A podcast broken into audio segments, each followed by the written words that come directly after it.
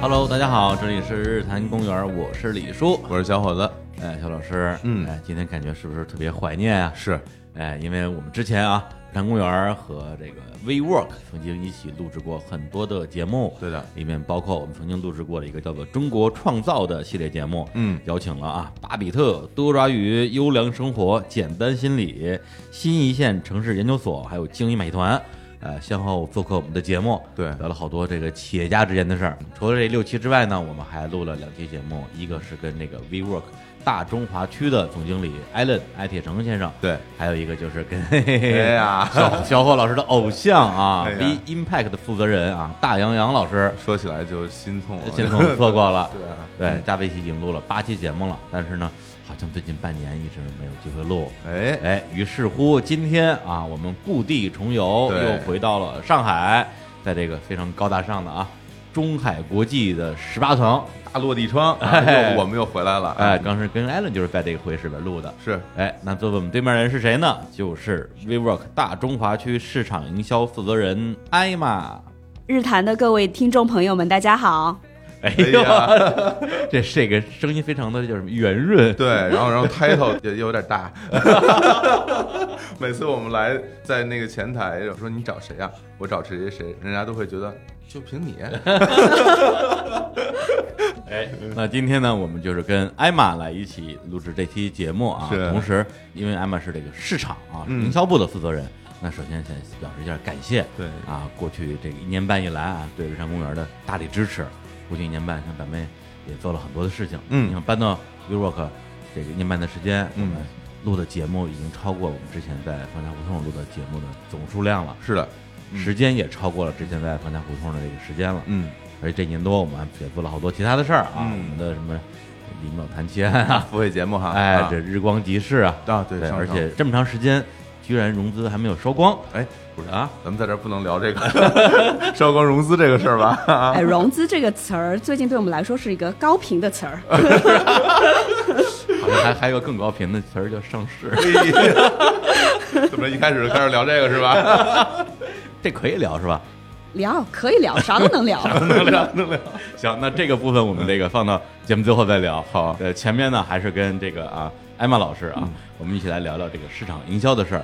先简单介绍一下我们今天的这个嘉宾的背景啊，厉害了啊！在 WeWork 之前，曾经服务于全球第一的化妆品集团欧莱雅将近十年，其中六年在中国负责大家非常耳熟能详的化妆品的品牌的这个市场营销。另外三年多时间是在欧莱雅的法国巴黎总部负责整个亚太区十四个国家的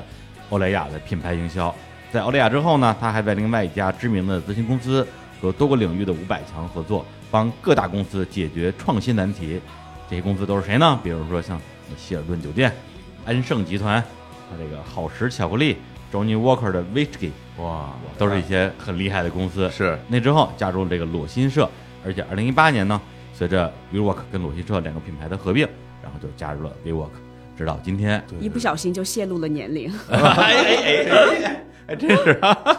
不是，这是资深业内人士，哎呀，对，你一资深了，哎那感谢感谢。 对，但是啊，今天在正式聊这个市场营销之前啊我我我个人还是特别想聊点别的， 怎么又就是这个也不聊，那个也不聊，不是不是知道聊哪个啊？不，主要是他这个他这大学专业实在是有点哦，对对对对，这个让人太好奇了，这个太太有爆破性了，对对这个对，太有爆破性了。啊对啊这个化学爆破专业，这是个什么专业啊？我 我先说一下这 个这个专业的全名就叫爆破专业是吗？呃它是这样的，它叫化学工程与工艺爆破方向。啊哦，是哪个学校有这么神奇的？我先是在浙大，然后呢，中间其实有一段时间是去了捷克的呃技术大学啊呃，在布拉格，因为嗯那个学校呢也是这一门专业特别牛，特别的强。哎呦，你哦得多喜欢这个爆破这件事儿啊！ 感觉对啊，各我种当深时造啊，没有对啊，当时觉得这个特别酷，是一个特别嗯酷的学科，嗯我的确挺真真的酷有的兴趣。听着就酷，特别摇滚的一个东西。然后还有一个附加值，嗯就是所有的朋友都对你特别友好，一旦知道你在学什么 之后，对，而且关键的就是说，一提一提到爆破实验，我们脑子里出现的第一个画面其实我不知道他是不是在历史上真的存在过。你说就是诺贝尔老师啊从一片爆破的废墟之 中遍体鳞伤的走出哎来，呦说我的实验成功了。好像是小时候名人的故事，对《名人的故事》里面有这种画面。嗯你还别说，我当时那个头发是自然卷的，啊啊嗯而且卷成呢跟那个嗯非洲人的那种发质差不多，啊爆炸头特别特别卷。啊大学毕业去面试的时候，啊人家一看我这专业，再看一下我说，您这头发是不是实验失败的结果？逗一下哈。不过我们好像平时在生活中见的比较多的这嗯个爆破，好像是那种炸楼吧？就比如说一个楼要拆掉，好像做一个定向爆破，砰的一下，然后它就塌掉了，好啊像。其实对都有大大小小的这个爆炸式的实验，我们啊都做。嗯我当时的同学其实现在大部分都是在化工厂啊啊之类的啊做就这对个口的工作，对口，对， 哎呦， 对，那这爆破，其实我还是特好奇，比如说你要去爆炸的时候，在室内实验室，它一炸不就把屋给炸了 吗？不不会，这这这不会，这个绝对做好啊有各那种方面的不同控制。不同规模是吗？对对对，啊在实验室我们一般做的还是这个领域来说是偏非常小型规模的这个那实验，小型是多小啊？最后就嘣儿一下， 放鞭炮啊是吗？就小到不至于对这个实验室本身有任何破坏性的作用。哎哦呀， 哎，那你们学在上学的时候做这些实验，有没有发生过什么危险？小的危险呃比较难避免，多多少少嗯哦会有，但是呢，大的就是呃一般不会，因为还是非常需要注重这个百分之一百的聚精会神的去做这些实验。没受过伤吧？嗯 美，哎 没嗯呀。有，那很安全了。 啊那很安全，很安全不是主要这玩意儿一受伤可能就不是小伤，所以就不能受伤。还真是啊，对，主要是觉得不安全的可能是我周边的同事跟那个朋友们，啊所以就嗯特别对你特别友好。 而且就我觉得这可能也是大家对于这个专业的一些这个偏见、哎刻板印象，就是就算是学爆破专业的，也也不会随身带着炸药啊。对啊，对没错，但你们两位如果哦什么时候需要的话，我也可以 那个帮个忙。真的，你还会吗？我 有一些还隐约记得，啊比如说小一点的规模的，可能还 可以帮你们做一个。哎，如果就是城市里边儿，嗯，能够随处买到的一些材料，让你去做点炸药出来，你应该是可以的，是吧？这个其实从理论上来说是可以的，哦，对，行，就越聊越危险了。警察叔叔就是这个人， 这个有点有点悬，这有这点节悬。这节目播出之后，我会不会有什么人身 安全？不可能有人这样，你是让别人不安全就的。是所以你说说这个 WeWork 这些人，对你还记得咱们上回跟那艾伦聊啊，就是咱们 WeWork 这个大中华区的老板，嗯，你还记得他学什么专业的？无机非金属哦，对对对对对，材料的。对学材料的对材对对对料工程对，所以我觉得当时可能面试的时候，然后艾伦一看说：“哎哎哎，这这专业跟我差不多呀。” 你这其实也属于偏材料方向，，对，是的，是？吧？ 对，嗯，太牛了，所以呢，那之后相当于是你是在浙大学的爆破，后来去了捷克的，对，中间去了布拉格，呃，捷克的首都。然后继续学爆破。对，就作为交换生，然后去那边呃，按照他们的方式去学哦啊那那边是研究生了还是也是本科的？本科，也是本的。科，对。哎呀，还跑到捷克去搞爆破，对，那个学校呢，其实在这个领域是属于整个东欧甚至整个欧洲都是比较知名的。哦呃，然后呢，另外一个原因，其实我当时也是觉得说，可能很多当时的同学选择留学会去，比如说英国、美国、日本呐、嗯就是比较常见的一些选择。嗯，然后我就觉得说，这些国家可能以后有很多的机会去经历，哦我就特别想去一个就是对我来说有点神秘感，然后想去同时作为一个探索性的一个经嗯历，在那边生活一段时间。于是呢，就看看这个学校，再看看这个城市，就选了捷克的布拉格。哦对，而且咱们这个年纪的人啊， 都是看着鼹鼠的故事长大 的，对对，捷克这个国家肯定有好印象。没错，对，那个时候的布拉格，因为现在嘛，布拉格哎已经成为这国际知名的，好像是数对一数二的旅游城市了。旅游城市对但你去的那个时候，他那们时候、嗯哇，完全不一样，不一样连那哈个上海飞布拉格直飞的航班都没有。哦所以我当时是在法国的巴黎转机的。嗯嗯然后转机过程中还出现了一些嗯挺难忘的事情。啊，怎么了？对我当时是背着所有的行李，嗯啊、去布拉格，然后因为没有直飞嘛，所以就在巴黎转机。嗯结果呢，我到了巴黎之后，一下飞机，嗯，立马有两个特别高大的警察持枪的收走了我的护照，嗯然后说呢，麻烦你跟着我们走。哦然后他们就把我带进了一个机场里面需要输密码才能进去的一个小房间，然后发现特别恐怖，里面就是墙上有。各个第三国家的语言，嗯哦有还带血，哇，哦那呃这然就是后传说中的小黑屋了，是吗？对，应该然后是我就特别诧异，我就问他们说发生什么事儿了。嗯，我就是在这边转机而已。对啊我当时法语也不行，他们的嗯也只说法语。然后后来我说能不能帮我找个翻译，嗯然后他们就找了一个机场的翻译过来。然后那位女士呢就跟我说，有太多第三国国家的人呢，嗯就是借着转机的名义非法滞留在了法国。哦于是呢，他们现在就出了这样的一个措施吧，嗯就是他得让你。待在这个房间里面，等到你的下一个航班飞的时候，啊、哦送你去你的下一个航班，然后确保呢你就不会非法滞确保你留不会了。在转接的过程之中直接从机场溜出去。对，我觉得那个哦年代真的还是跟现在很不一样这，是哪年的事儿啊？应该是二零零零年刚出头的时候，哦，十几年前，嗯嗯，那你下一班的飞机其实要等多久呀？好像几个小时，具体我不记得了。哦但我当时特别生气，是呀，于是我就跟那个警察说：“我说我不知道你在这个机场看到的中国人是怎么样的，嗯但是我可以确保我不是你想象中的那种人。然后把我读书的证明啊，各方面都给他们看，对说我是要合法去布拉格做交换生的，我是要去读书的。对，嗯呃，然后后来就好了很多，哦他们呢就没让我待在那个小黑屋里面，嗯但是他还是一路跟着我后面， 直到哦我都上机了，就透过窗户玻璃看到他们还在嗯哦还那盯个着地你哦面上看还在看着，对。哎呀，作为一个真的是普通的乘客或者你说游客也好，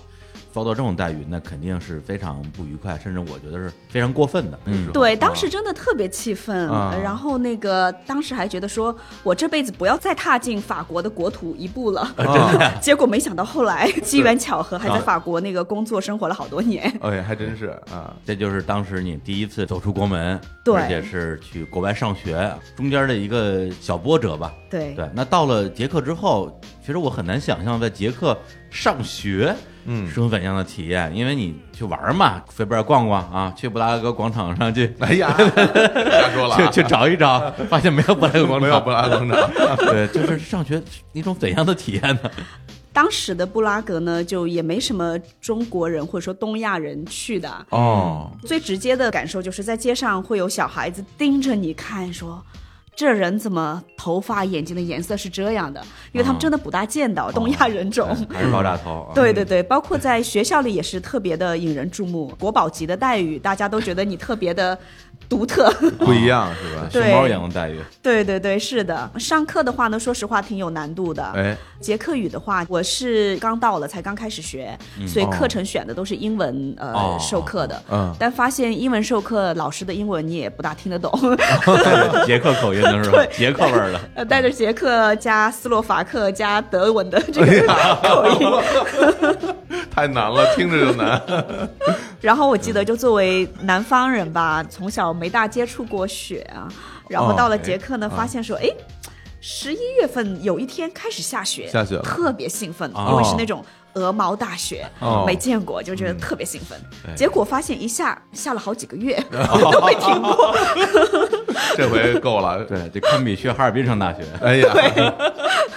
对，那后来你那个捷克语有没有学会呢？我后来学了一部分啊，简单的买东西啊、打招呼啊，什么都是没问题哦的。嗯现在还记得一点 点。因为那个捷克语啊，因为它斯拉夫文字，嗯然后你对在走在大街上，因为那个年代其实还没有什么双语标识，嗯不会一点的话，你完全看不懂那些店到底是干嘛的。嗯对，就推边进去到底是买吃的的还是理发的，你都不太清楚，所以对对对对会一点对还是很有必要的。啊对，嗯它挺像俄罗斯语的，很多俄罗斯人过去都能听得懂。啊我当时记得最清楚的就是每天。坐地铁，啊嗯那个地铁里面重复说，请注意 月台之间的距离，不要卡在门上的那句话，啊啊当时是记得最清晰啊的。就是捷克语，捷克语对，每天听，还会说吗？ 不记得了。 我应该随便编一个，对吗？对，而且小时候我真的印象中看过捷克的唯一的影视作品就是《鼹鼠的故事》，而鼹鼠它不说话，嗯啊对， 它不说捷克语，他嗯说就就就呃，对， 然后他好像就说了一句 “hello hello”，然后就没了，就这一句。对，那你在捷克搞这个爆破跟在国内搞这爆破有什么对区别吗？这个对 学业呃上，学业方面来说倒差不多，啊，实验我都是差不多的，对都差不多，可能国内教的还难度更大一些。哦哦，就对于同一个年级段的这个学生来说，嗯，但是我觉得他们跟我们比较不一样的点是，一是他的学生对这一块儿的兴趣，嗯，呃，真的就是说选这个专业的人都是有很大的兴趣在这一块儿啊，的。是真的喜欢爆破，真的喜欢，对，而且那个让我特别震惊的是男女比例跟国内很大的差异。哦，在国内，我们当时一个系才五个女生，有多少男的呀？呃，男的应该有近两百个吧，我我天呀，就跟那个什么外国语学校的那个男女比例应该是 反一反。呃是，在那边的话就比较平均一些，哎呦，就很多可能女生也觉得说，哎，为什么女生不能学理工科，对嗯吧？为什么女生不能做爆破这个专业？嗯，然后就非常的平均，这点我觉得是差异蛮大的。嗯，那上学之外呢，平时在那儿都玩儿什么呀？那时候啊，嗯、各种各样的体验，比如说在雪中去晨跑，哎呀，体力流的都是。捷克不是有好多好喝的啤酒吗？有没有对啊我我正好想说到这是个，吧啊啤酒比水便宜，哦而且特别好喝，是？吧？啊，对，然后那个喝啤酒就成了一个所有留学生经常聚会的一个，就是呃很自然会去的一个地方。嗯，他们的那个啤酒杯就比我们这边要大很多。嗯，一般正常的一个很小个儿的女生都能够轻轻松松喝下两大杯的那一种。哇 喝啤酒都特别厉害。我记得当时很多留学生说从来不喝酒的，嗯到了捷克发现因为啤酒比水便宜，哦然后就开始爱上了喝啤酒哦 和这件事儿。为为了解渴是 吗？为了捷克，为了解渴解渴，有啊哎行，扣 钱啊！对，还有很多，就比如说周末会去布拉格周边的一些地方，嗯，都挺震撼的。我记得印象最深的有个人骨教堂，那个整个教堂就是人的骨头，嗯哦砌成的。呃，为了纪念之前为这个教堂做出贡献的，或者是相关事件中牺牲的一些人，他们就把这个人的骨头都收集在一起，建了那个教堂，在布拉格的近郊。嗯，然后呢，还有比如说像呃，有个小镇叫 Chesky Krumlov，是一个特别小的一个小镇，嗯但真的美的就像童话里那种小镇一样，就整个红砖，所有的房子都是红色的这个顶，然后一到冬天，呃，下雪，特别特别美的，就不像现实中的地方一样。哎，真好就还是对我觉得在当时读书的时候还是有特别特别幸运吧，有机会可以去一些特别不一样的地方去看一下哎。呦，这太羡慕了。因为其实我我自己特别羡慕一些很年轻，比如说研究生甚至本科的时候调到国外去上学，能够看世界的这些朋友。因为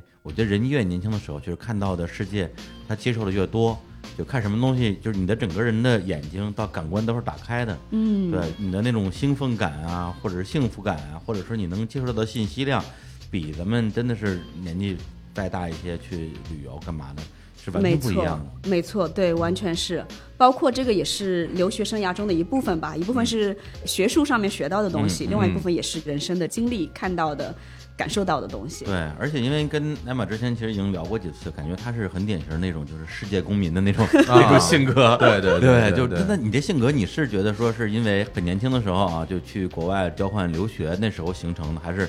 你天生就是这种性格呀？我觉得我可能本性中特别喜欢折腾，我觉得生命在于折腾。啊哎，呀，嗯，包括就是留学这个，其实也不是谁帮我安排嗯的，也是我自己当时去申请。我们当时学校有四个名额，啊可以去啊、呃捷克布拉格，我就嗯哦自己并去。不是学校派你去的。对哦，就我觉得可能做这个事情的背后，是我的本性中有一种特别喜欢去体验不一样生活的这样的一种基因。嗯，呃，包括我父母在这一块也是特别的鼓励我去多看世界，多去体验。？还真是，因为你像就学爆破这事儿，哎，爆破专业是你自己选的是吗对，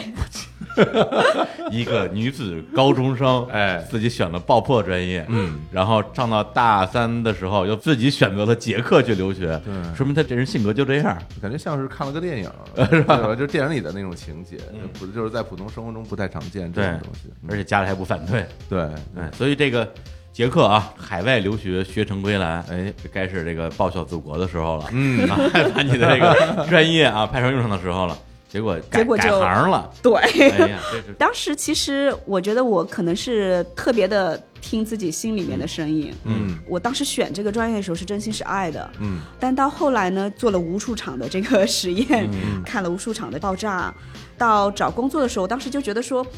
我不想一辈子在实验室里面。我发现我个性中还是有特别多喜欢跟人打交道，喜欢这个沟通，喜欢去体验不一样的人的思维方式等等的这些方面。然后呢，其实说实话，当时并没有一个清晰的方向。我只是想说，我不想一辈子做化学的这件事儿。你别说一辈子，你一天也没干过呀。哎，我想问一句，就是你这个专业毕业了之后，嗯你的工作的方向会有哪几种方向？就是干什么事去啊？像我当时同学的话，同班同学，嗯大部分人呢，要么是去了那种化工厂，比如说聚化啊之类的。化工厂里面有各种各样的化学工程嗯跟化学的这个实验所需要的这些技术类的人才。技术类的对，哦嗯做技术这一块儿。也有同事呢去了，比如说像陶氏化学这种跟化工有一定关系的。大的公司集团，嗯比如说中石油、中石化、呃陶氏化学等等这一类的大公司， 哦，是，我当时呢，其实挺迷茫的，呃并不清楚说自己想干嘛，嗯，但是清楚自己想要做一些不一样的事儿，于是呢，就去面试了一堆 marketing 跟销售的职位。当时真的没有概念说销售跟 marketing 有什么差异，我连这点差异点都不知道。感觉都是听着跟钱有点关系的，但是后来没想到，一个是赚钱，一个是花钱，没错，太经典了。就是区别很大。对，然后也比较幸运吧，当时后来拿了好几个不同的 offer，嗯，阴差阳错全部都是 marketing 的。哦，然后呢，又在一堆的这个 offer 中呢选了欧莱雅，哦所以就是从欧莱雅的管培生开始。等于说一毕业就去了欧莱雅了对，啊。不过其实因为我们都是学工科的啊，之前跟安娜也聊过，她学计算机的，我会对学自动化的，对，然后就基本上都改行了，所以特别能理解嗯你这种心情啊。说实话，我对我的专业是确实一天都没爱过。对你还是爱过的，对，但是爱情这种东西吧，哎有时候难讲。 很难讲，很多时候说不爱就不爱了， 那是是吧？那对是对，啊可，以理解。嗯对而且他那些同学去那些公司的企业，你就想象一下，嗯我们学校那辅食专业毕业之后，基本上也去那种地儿， 就好像我听上去特别不浪漫。对，就像我这些同学毕业都当了码农一 样，然后现在有很多人已经秃了，就是 你没当码农， 发量也有点儿，我还好，我还好，我还好，我我的头发还在啊，不是是因为你梳了背头，哎 嫌少。姐什么 姐胡说，呃然后所以就是直接毕业大改行啊，嗯去做了 marketing 的管培生。没错，我真的有点孤陋寡闻了，因为之前艾玛给我发那个资料的时候，我真的是人生第一次嗯，看到“管培生”这个词儿，这三个字儿连在一起，我说嘛叫管培生啊？真不知道，管培生他全称是管理培训生。在我们当时毕业那个年代呢，特别的火，哦有很多公司都第一次推出这个概念。那什么叫管培生呢？所谓的管培生，其实就是公司的重点栽培对象。比如说，你可能是 marketing 的职位嗯部门职位的，对，但他会安排你在一年或两年的这个时间里面去体验多个部门的轮岗。哦那不目的是为了让你知道说一个大的公司它是怎么运营的，它的各个不同的嗯部门之间如何的衔接，以及其他的部门对你最后的部门职责的影响在哪里。哦，同时，也是一个挺好的机会。就比如说，我虽然是 marketing，但我的嗯第一个岗位其实是从销售开始做，而且是最基层的销售，就是嗯直接是在柜台。呃，我们当时化妆品嘛，啊直接就是柜台卖货的。柜台小妹，对我当哦时被派到的是那个上海古北家乐福，那个时候电商还没有啊，线下的这个家乐福，尤其是古北那家店是家乐福在上海最大的一家门店，嗯，然后古北又是很多外国人、日本、韩国等等的这些人聚集的一个区域，嗯，然后就真的是体验到是说你这个产品最终怎么卖到消费者嗯手中的。非常辛苦，一天从早上站到晚上，一直站着，然后你要面对很多的顾客，嗯要去介绍产品，要去看他们怎么想、怎么看待。嗯当然，这些经历呢，最后都会帮到 marketing，就是当然说当然你要去知道说最后怎么卖出来的时候，你才知道说你怎么样去跟消费者沟通。要不然就变成纸上谈兵了嘛。对，所以管培生的那一年多还是两年的经历其实特别好，他帮你安排了各个不同部门的这个轮岗，哦以及呢就是会有周期性的培训。呃，目的就是为了最快的时间内把这一批人呢培养成是新的一些职业经理人。哦，那等于说就是，呃，应该说入职一家大公司，并不是所有人都有机会成为管培生，对是从里边挑的是吧？比如说以欧莱雅为例，它嗯是在全国的各大高校，嗯，都去招聘这个管培生。我们那一届应该是差不多二嗯十几个、三十来个人的这个名额吧。然后最后可能这些管培生就是来。特别好玩儿，有什哎么北大计算机系的啊来做 PR 的，啊呃，有这个清华数学系来做运营的，就是很多人都是彻底 换了一个嗯哎方向，加入了这家我觉公得司。欧莱雅这公司它也挺逗的，就比如说你这种学爆破专业去做 marketing，他们为什么要你啊？ 就你你有思考过这个问题吗？对，其实我也想过，我觉得欧莱雅可能在各大公司中还是属于就是比较勇敢的啊公司。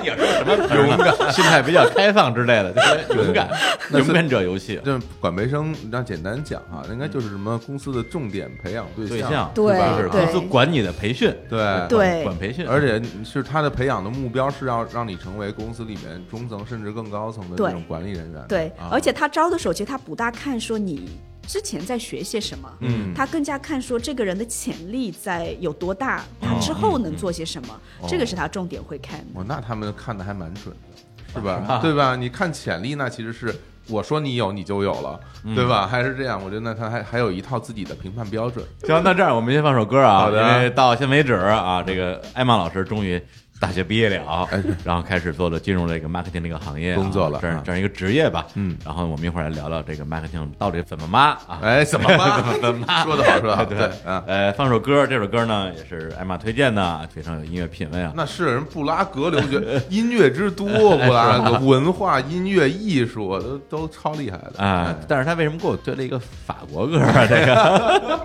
对我本来想推一首捷克当地的这个歌曲，嗯后来发现整个最受欢迎的捷克歌曲全部都是交响哦乐。莫扎特什么的，就不能叫歌了，对不是对作品，对对，然后又想说，正好有这段中间法国转机的经历，以及后期呃在法国生活的这一段故事，嗯嗯于是呢就给大家推了一首法语的歌。哎呀哎，您您得念名字 了。我就你看我呀、来吧李叔连到 了，对那个艾玛念一下，对，一首法语歌叫《Encore une fois》，呃，是有点年代了，哦但是特别经典。嗯哎呀，真好，真好听，啊 真的很好听。不是，再再念一遍。 Encore une fois 是一个特别知名的法国的女歌手叫 Elaine，是她唱的。哎哎呀，听一下，听听歌，听歌，听歌。好，的，嗯，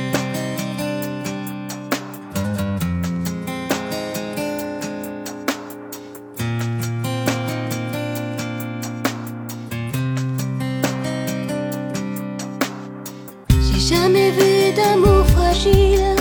j'ai toujours donné tout. Toute seule au bout de moi, je t'envoie ces quelques mots. Moi, je suis celle qui s'est perdue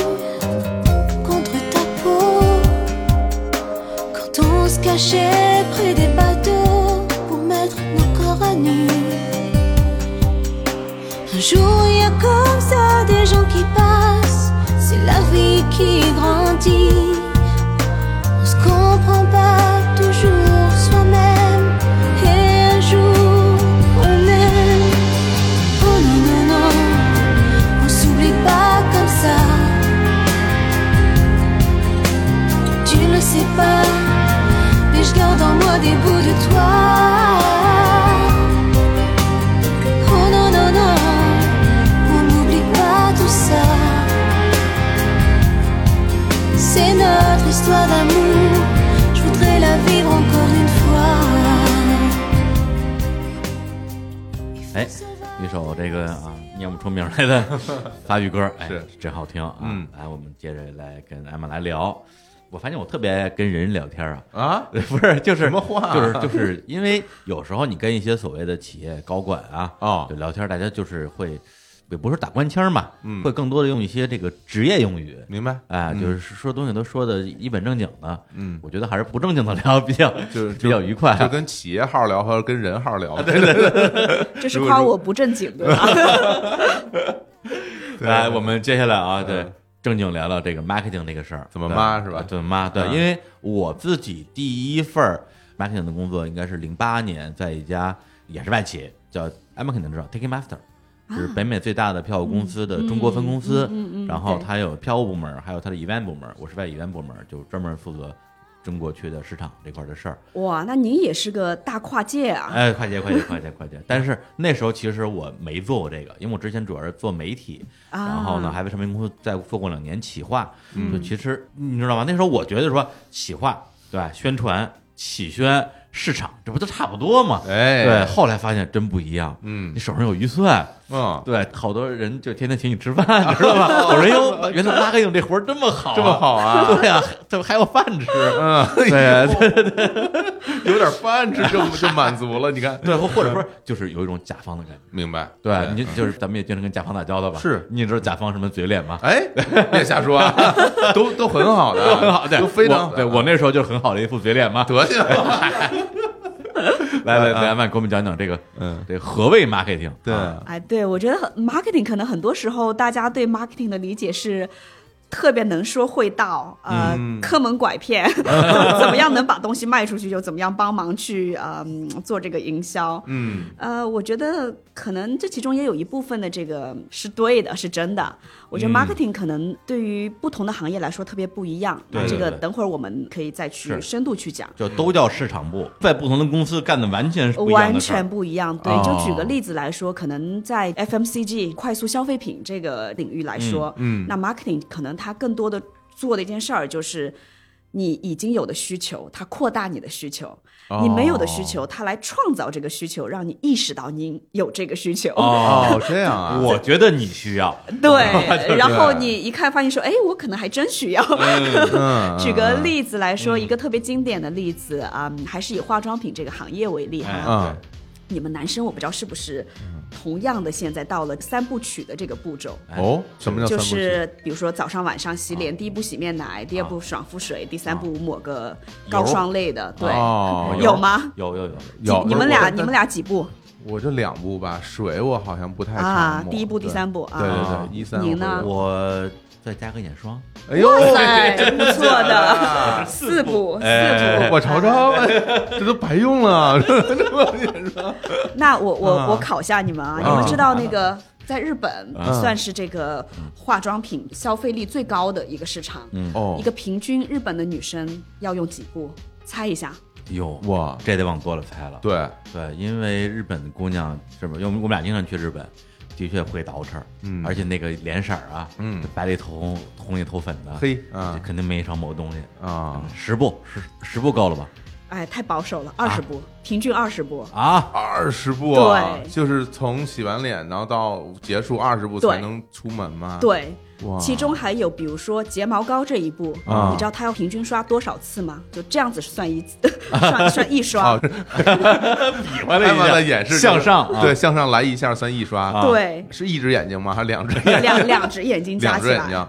一百次，一百次可以了吧？对，啊，真的是真的要刷一100百次次啊， 100次不会刷掉吧？一百次，我这这肱二头肌都练出来了。对啊，这我个我太厉害了。对我这举的例子可能是一个最极端的例子，是日本哦哦哦哦。那中国的话呢，就是其实这几年发生了很大的变化。嗯，为什么这个步骤会越来越长呢？也是嗯因为有这个各大化妆品品牌不停的创造出了这种需求，明白。啊让女生觉得说，哎，我好像这一步也挺需要的。哦，举个例子来说，我们当时上了一个产品叫精华，哎所谓的精华呢，就是它的质地比较薄，对哎比正常我们用的那个、嗯护肤霜、护肤乳液还要薄一些，是特别水。嗯，那其实本身精华这个产品是不存在的，在这个没发明出来之前，对，那当实验室出来了一个特别薄的质地之后呢、m a r k e t i n g 就说：“哎，这个薄的质地是否我们可以把它创造为新的一步？就是呢，它介于这个爽肤水跟这个护肤霜中间。哎，那给它一个什么故事呢？它的故事就是它能够帮助你打开这个皮肤的细胞，让它后续的步骤更好的被吸收。嗯，于是呢，所就以啊多了这一步精华。那这个需求其实本身并不是因为需求而开发的这个配方，白而了是因为有了这个配方，然后我来创造一个需求，嗯让它成为一个额外的一步一个步骤。是的，就是在我的梳妆台上，就是 使用速度最慢的那一瓶儿就是精华。 是吧？对，因为每次我抹完爽肤水之后说，我是直接抹油呢，还是先抹个精华呢？好麻烦哦，为什么要抹精华？抹精华还得抹油，算了，这这这精精华下次再说吧。就是这个需求，它实际上不是一个刚性需求，对，嗯然后当时我还记得在美宝莲的时候，因为美宝莲是当时中国第一大的彩妆品牌。嗯那在这个牌子的时候，其实我们当时遇到的一个问嗯题是，你已经是第一名了，嗯但整个中国的彩妆市场特别的小。它基本上就是那个年代，我不知道你们俩是否有印象哈？嗯啊就十几年前吧，其实没有那么多女生化妆的，嗯嗯，顶在多街顶上顶或多者擦个是口红吧，我看口红也很少，也很少啊对，啊不像现在，就是你满大街看到很多人涂口嗯红，什么很正常。哎，这么说那真个是时候那时候好真像真没姑娘太都不多敢化人妆嗯，对，那这里面其实有好几个影响因素，嗯就比如说你去上班，办公室其他人都不化妆，如果你是那个唯一化妆的人的话，心理压力还挺大的。哦对吧？然后呢，很多男生就是当然喜欢看美女啦，嗯 但是不鼓励自己的老婆、女朋友化浓妆艳抹的。对嗯对。然后对家长、学校也不鼓励，不像西方的社会，就是妈妈是那个影响女孩子化妆的第一人。嗯，再加上很多女生不知道怎么化妆，她哎怕自己化的太过了，是，于是呢，就种种原因导致彩妆在中国的市场非常的小。那个时嗯候，哎那，美宝莲已经第一名了，它的挑战不是跟别的牌子去竞争，嗯而是怎么打开彩妆对的对对这个市场，对吧？然后当时就我们做很多特别好玩的事儿，在那个 marketing 里面，嗯，比如说什么一分钟路人变潮人之类的，哦呃，哦各种偏教育类的这特种别适合拍抖素材音这对，个，那是吧？当时这些都会发在那些少男少女或者那个时尚杂志里对面。，当时的渠道也跟现在完全对不一样，杂志里都会有没有微信、微博，没有抖嗯音，对吧？然后呢，内容特别重要。嗯呃，怎么样可以教育女生，在不同的场合，上班、约会、面试等等不同的场合，化不一样的妆容，就你给到她技巧，同时你要去教育她，同时呢，你还要去改造这个市场对于彩妆这件事情的偏见。啊，呃，不一定化妆的女孩子就等于坏女生。然后就其实我觉得那个时候 marketing 做的事儿又多了一步。就正常所有牌子来说，marketing 你做的第一步都是要打造这个牌子，打造这个品牌，它的影响力、知名度等等的。第二步呢是要帮到这个牌子的成长，可嗯能有些牌子是销售的层面去影响它，有些牌子可能是从用户增长率等等看对那对个牌子的不同阶段。那它第三层其实是最难的，就是你嗯怎么样去改变人的行为跟观念。嗯那这个哦其实是最考验 marketing 功底的，我觉得。是因为之前那个艾玛还写了一个小小的文档啊，就说自己之前在这个欧莱雅工作的时候学到了很多，比如说啊，理解了什么叫消费者洞察，什么叫市场教育，什么叫创造需求。啊刚才说的其实就是这几个对概念没到底错是什么？没错，嗯当然我觉得不同行业会差异很大，嗯从化妆品到现在，比如说 WeWork，完全不一样嗯的做 marketing 的这个重点以及你要做的事儿。说实话，我其实当时选择加入这个行业的话，它是一个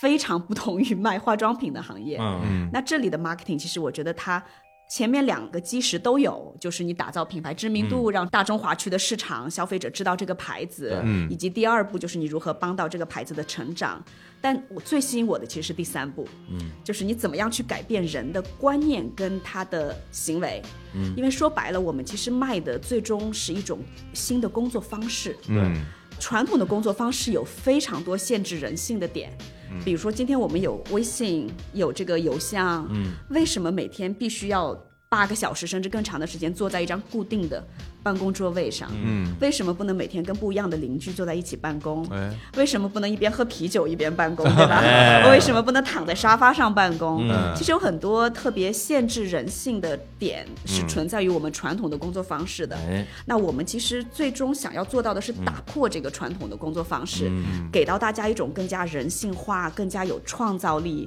更加能够发挥人的这个潜能，从而提升工作效率的嗯工作方式。哎，你看，说着说着就又开始，真是又开始洗脑了。啊，就感觉我真能说 啊。而且啊不是说最后再聊 WeWork 吗？就是你看，说着说着就开始安利了。我刚刚在听他讲那化妆品那段的时候，我就回忆我当时看过那些杂志，然后它里面经常会说什么，就像你说的那种，教你如何快速化一个妆，对然后教你如何面部分割、画眼线。 那你还看看这个呢？因为很多就包括连那种歌曲的那种啊杂志里歌坛边是吧都会有这种玩意儿嗯，哦，感觉都是你们搞的啊，不是人家杂志社自己弄 的，是啊，我原来如此。我们当时啊对做很多教育类的啊市场部的一些活动，当时上男士的时候才是我觉得最好玩的。哦，嗯因为当时中国的男生还处在用肥皂洗脸的阶段，对啊不像李叔现在四部曲。对，你都你 都精华 了，小黑瓶、小棕瓶，我觉得好厉害， 真的就是一块肥皂搞定，啊差不嗯，多，就对一块肥皂搞定一切。一真的对是就洗澡也是它，真的是洗脚也是 它，哎呀，可不是吗？天哪！ 到现在你说有精华、哎有霜，有些男生对嗯还敷面膜， 对哎吧？，对对对，哎，我觉得这个我我还的确有过亲身的体验，就是我被这种教育嗯教育了，就是剃须产品，对然后它会有那种须后水。但是，比如说像我之前刮胡子，然后我哪知道还要拍什么什么须后水啊？对但是电视广告人家那、哦那特别纯爷们儿哈，然后刮完之后，然后拿个须后水啪啪啪啪在脸上拍，哎呦，我觉得这玩意儿真酷、然后我也想买一个，后来我就买了一个嘛，然后我也刮，然后我也拍，但因为其实我那时候会刮胡子时间不长，就是手艺还没有那么好。哦刮破啊有时候有时候会刮破一点，对然后那个蓄后水里面有酒精呢，知道吗？哎就拍到脸上以后，我的好疼， 但也不能说是吧？咬牙坚持，花钱买的，啊对真男人 啊，真男人， 所以那时没候错他们就开始对我们男人下手，就是不啊不，敢放过我们啊兜里的钱。嗯，哎，还真是的，而且男士的产品有一个特殊性啊，嗯女人的东西呢，就是他买的人跟用的人是统一的，啊，但男士的护肤品其实很多时候是买的是女朋友或妈妈或者是老婆，哦用的是男士本人，哦还真所以呢，是啊你的这个沟通对象其实你要影响同时这两拨人。对，有道理。哇，你要让厉害这个了使用者喜欢这个产品，同时你要让购买者愿意买这个产品，选择这个产品，啊，就是这个使用的人跟做决策的人啊。不一样不。一定是一拨人。对，对，他们把这事儿想得真明白，到底是谁的口袋里谁的钱，从哪里 拿， 琢磨得很谁清谁楚伸。的手？那当时你们是怎么样去欺骗我们的？ 我们的男性同胞男性哎，嗯男性同胞那么聪明，也不能欺骗不了，嗯要也不用能叫欺骗，是忽悠。就是要让你们意识到有这个需求，嗯最后这个需求能带给你一个更加帅气、更加有吸引力、更加有魅力的，嗯这样的一个个人的仪表跟形象，嗯，然后呢，同时对购买的人来说，因为不一定是男生嘛，嗯可能是女朋友，可能是老婆，可能是妈妈，嗯呃，要让他觉得说这个东西。性价比高， 物超所值，嗯是所有同类产品中最值得选的。哦，然后找代言人，当然也得是男女通杀啊之类的。哎呦，也就是对于男性用户来讲的话，重点是讲这个东西的功效，对，它能帮你，比如提升自己，然后对这个实际购买的人告诉他们这东西值，对 就是两套话术。就你看啊，就是一般女性用的这种化妆品，它更多去宣传点就在于说什么美白啊，然后那种抗衰老啊，然后各方面的。但男性的，你发现没？啊基本上所有啊的就是宣传都是控油，控 油，就是就男性的控油有有保多湿油？我们 我们到底身上有多少油？到底有多油腻？ 对，而且像我这种这种干性皮肤嘛啊，我一控完油以后，脸就没法要了，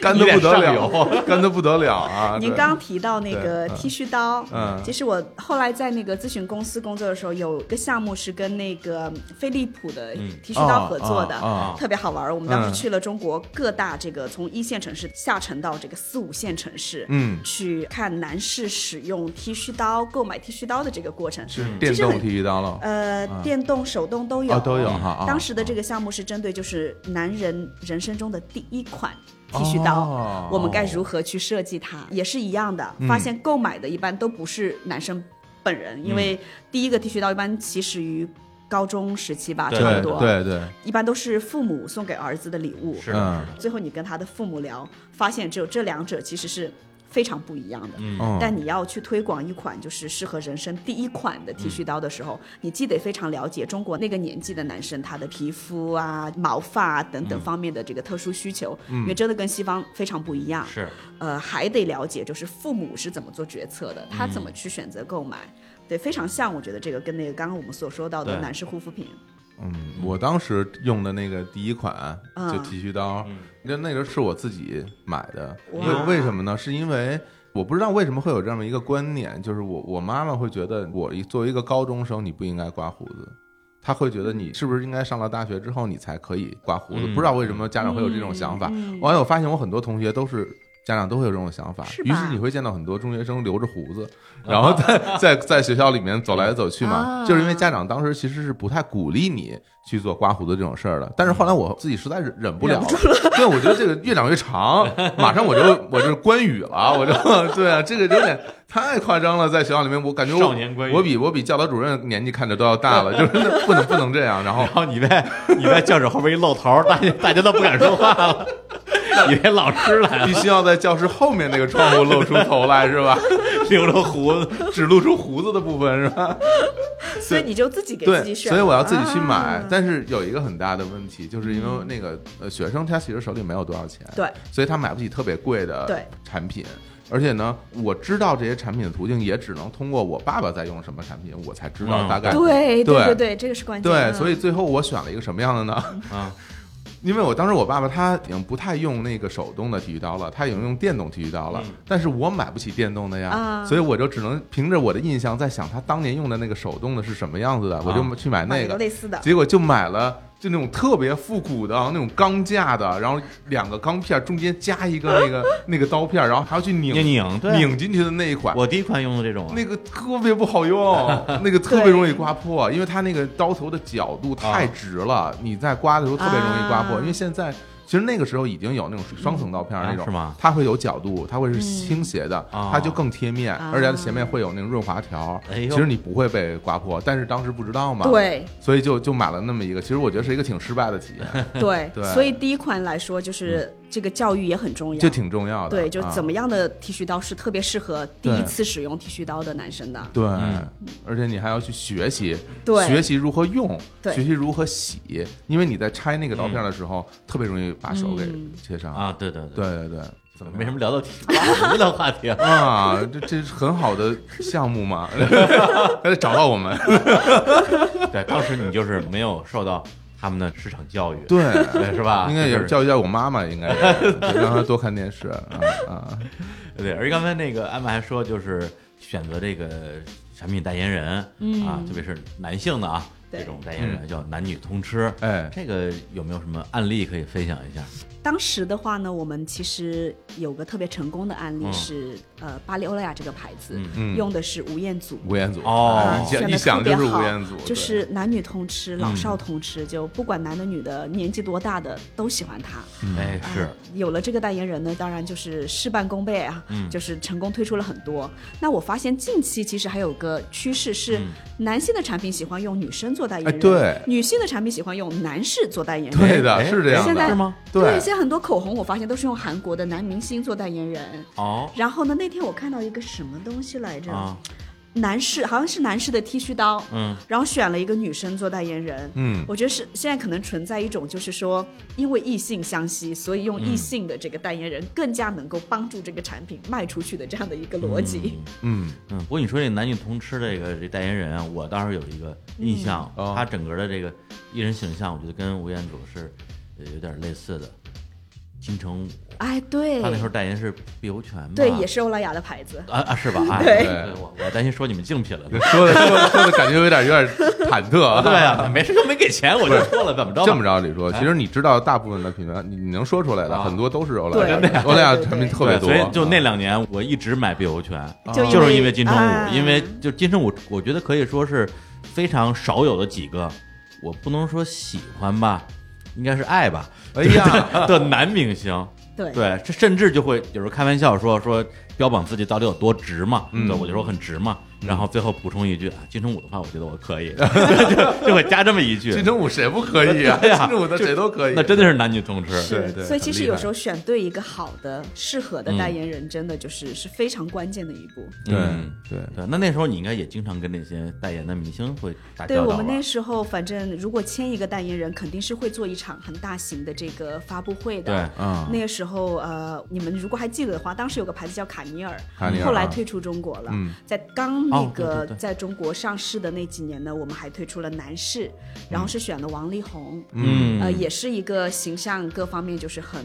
很受大众对喜欢的，很健康。然后当时呢，为了宣布这个品牌选择王力宏作为代言人这件事儿，嗯那个时候我应该是工作才一两年的时候，嗯，然后我们当时要搞一场特别大型的发布会，啊在那个上海的中山公园的龙之梦这个商场里面，啊，整个人流量现场有二三万，因为就是在商场的中庭。啊然后我们邀请王力宏过来，然后去呃，以及很多媒体的朋友去宣传这个代言的这件事儿。哇，那个时候真的是，当时觉得是一个压力特别大的一个、嗯这么大一个 event，、对光是保安就就要请非常多的人，要确保一明星就是人身安对嗯全，不出任何错。对二现场观众的这个行为情绪，嗯三又得确保就是你的要跟媒体宣传的点、新品的发布以及代言人的发布，一切都顺利。嗯对，当时经常做这些事儿。是你这么一说，我突然激活了一些回忆啊，哎因为我之前做了三四年的娱乐记者，嗯哎，然后呃最开始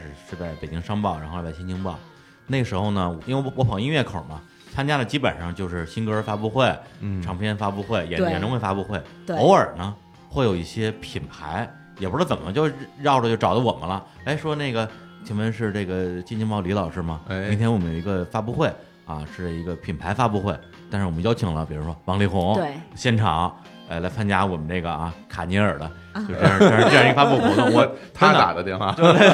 类似于这样的活动，我参加过，我觉得也得有个十场八场。哦，对，按理说他们这个这种活动应不应该找我们？是应该找这种偏时尚口的记者。是的，对，但是有时候他们就你知道吧，就媒体名单有时候他们也搞得比较乱，找到音乐口了，然后就找找到娱乐口了。嗯然后我说这个东西发布会我能去，但是我这稿子里边可不一定能提到品牌啊，嗯因为这品牌有时候我们这领导就就对就对盯着对他不让你写对，哦他说哦没事儿，您您先来，您先来。嗯我说那我我就那我就去去， 那我就去了之后，还有车马费啊然后还能蹭化妆品、 你护看肤品，对，然后最后那一纸袋里边各种哎护肤品回去了。就跟大爷大妈去那种展览会里边领纸大家都很啊，像，哎对，然后呢，最后写稿的时候，真的就是偷偷摸摸的，看能不能把品牌的藏到里边儿，嗯是吧？有时候编辑就是哎睁一只眼闭着眼，哎就行行吧，发吧发就发吧，嗯就说哎呦，行，这回能交差了，对就是他当时的个人经历啊，嗯，然后这就是你在这个欧莱雅、市场部啊，marketing 的工作、嗯啊，这一妈就是六年，就是六在年在国内，在国内然后三年多在法国。哦，哦，对，然后你在这个国内到法国中间儿，你是是休息了一年是吗？其实是我去 gap year 了一年，啊呃，这中间呢算停薪留职吧。其哦实整个、还可以办这种啊，哦，其实这整个事儿，嗯、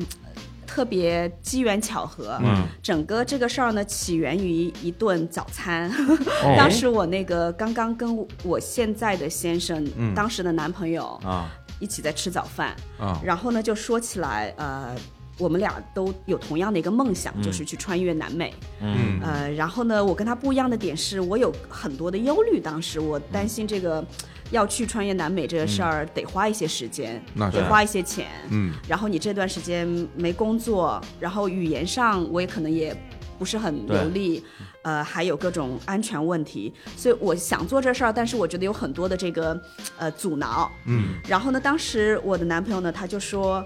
他认为，如果这个事儿你想做的话，越早做越好，嗯，越晚做这个决定就越难做，嗯，有然后道理嗯我想想，我觉得哎，有道理的。吃完早饭之后，我在上班路上还在想这个事儿，到了公司就跟我老板提了辞职。啊别提这 辞职上来了，之对后老娘不干了，对是老吧？娘去南美洲对啊看海，干啥？也也不是，我当时就想说，那可能我唯我只能够辞职嘛，嗯因啊对为中对间对时间挺长因为你跟的。老板说我要休年假啊，嗯对我要去南美洲 gap 一下，对这感觉有点有说点不过去啊，无理，对，理由对有点那什么。结果呢，我老板就问我说你要去干嘛？我就嗯跟他说了这个想啊法，嗯他就特别好，我也特别意外，他就嗯说那你不需要辞职呀。他说如果你真的特别想做这事儿，嗯我们帮你就是停薪留职，哎嗯呀然后你穿越完了，我们再回来看下一步。哎，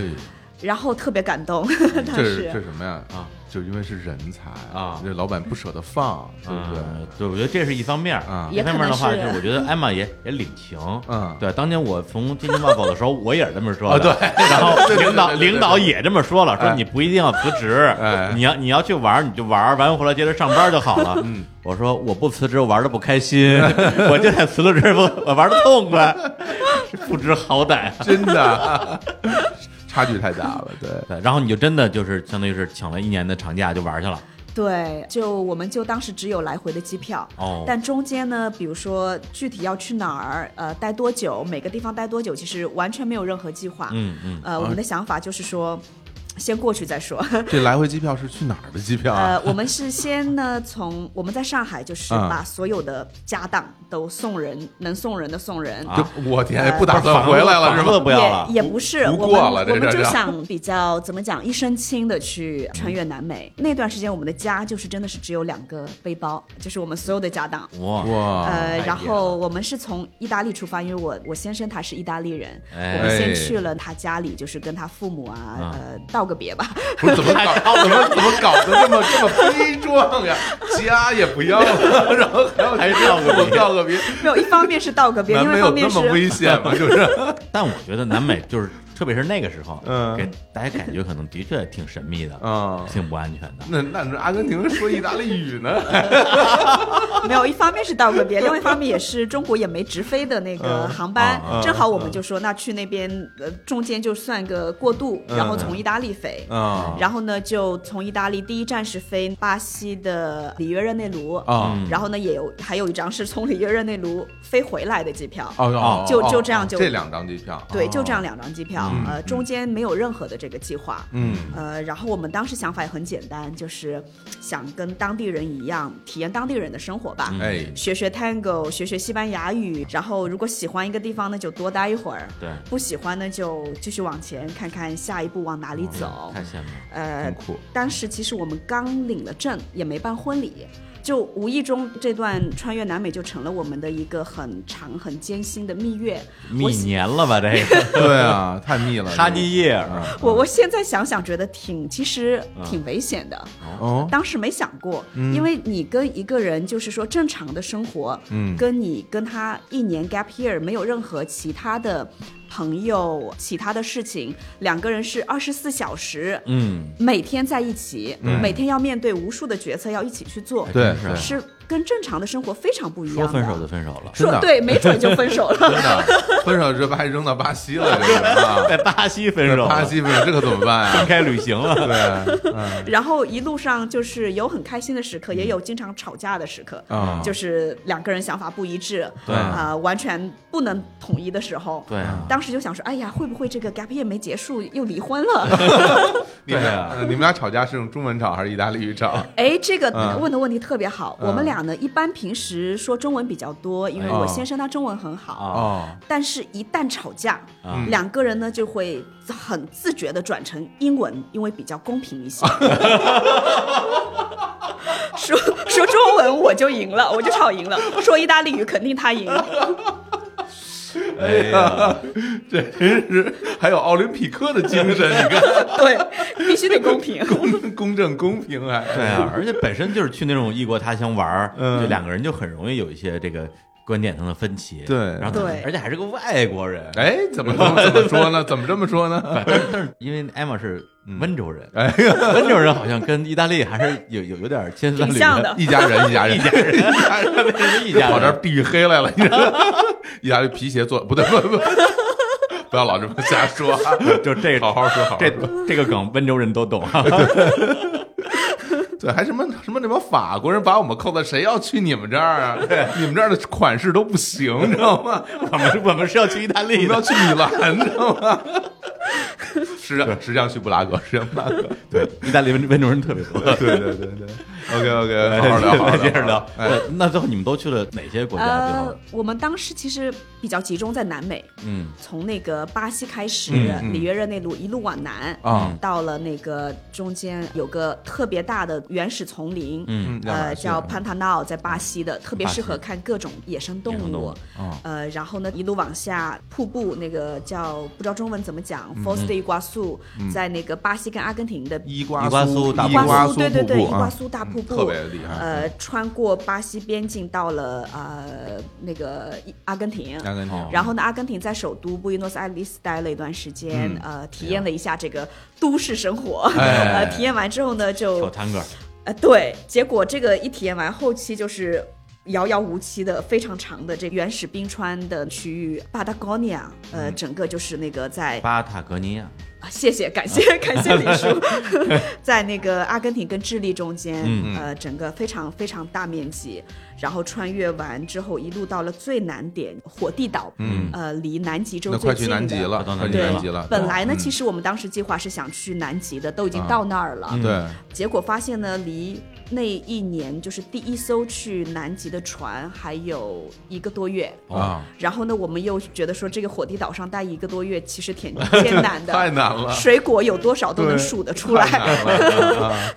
然后我们就后来改了计划，就是嗯从、因为是从阿根廷这个一路往南，嗯然后呢就是。通过智利啊一从路往啊北，嗯安第斯山的那一对面就是很多这个火山呐、嗯呃，还有这个海岸区域对到北智利的这个沙漠区、沙漠无人区，嗯哇嗯再往北呢就进入到了秘鲁，啊呃呃，秘鲁是我对当时最喜欢的一个国家，嗯呃，古印加文化、对嗯马丘比是丘等等的。然后在这边徒步完之后，一路到了秘鲁的北边，就是那个亚马逊丛林的嗯西边儿。对，然后当时进入亚马逊雨林的第一站特别有意思，还去了亚马逊里面了，哇对嗯哇我们去了，里面太，野然了后你是从亚马逊的秘鲁端到巴西端。我就哦穿整过去个啊，，对，然后再从巴西再往往南回怎来，怎么穿？开车有吗？还是呃，它是这样的，我们进入亚马逊呢，当时那一段很难，因为。秘鲁的那个在亚马逊雨林里面的那个小镇呢，是一不通车，因为它是被那个亚马逊河给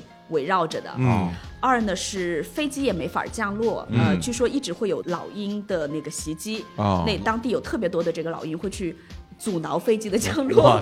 天， 然后最安全以及最、呃普遍的方式是坐那个船进嗯船去，对哦嗯但是要好几天，就一般都是睡在那个吊船上面，然后慢慢的进去。嗯然后进去完之后呢，就是呃有一定要找当地的森林导游，因为对否则在里面会迷路。是，然后森林导游会带着你划那个独木舟，呃，沿着亚马逊的河一路往里走，特别缓慢，特别艰辛。我觉得人生值得去，但是去一次也够了，真真的不容易，不容易生存。呃，有那个我至今记得就是。晚上吃饭，盘子正中间掉下一只特别大的蜘蛛，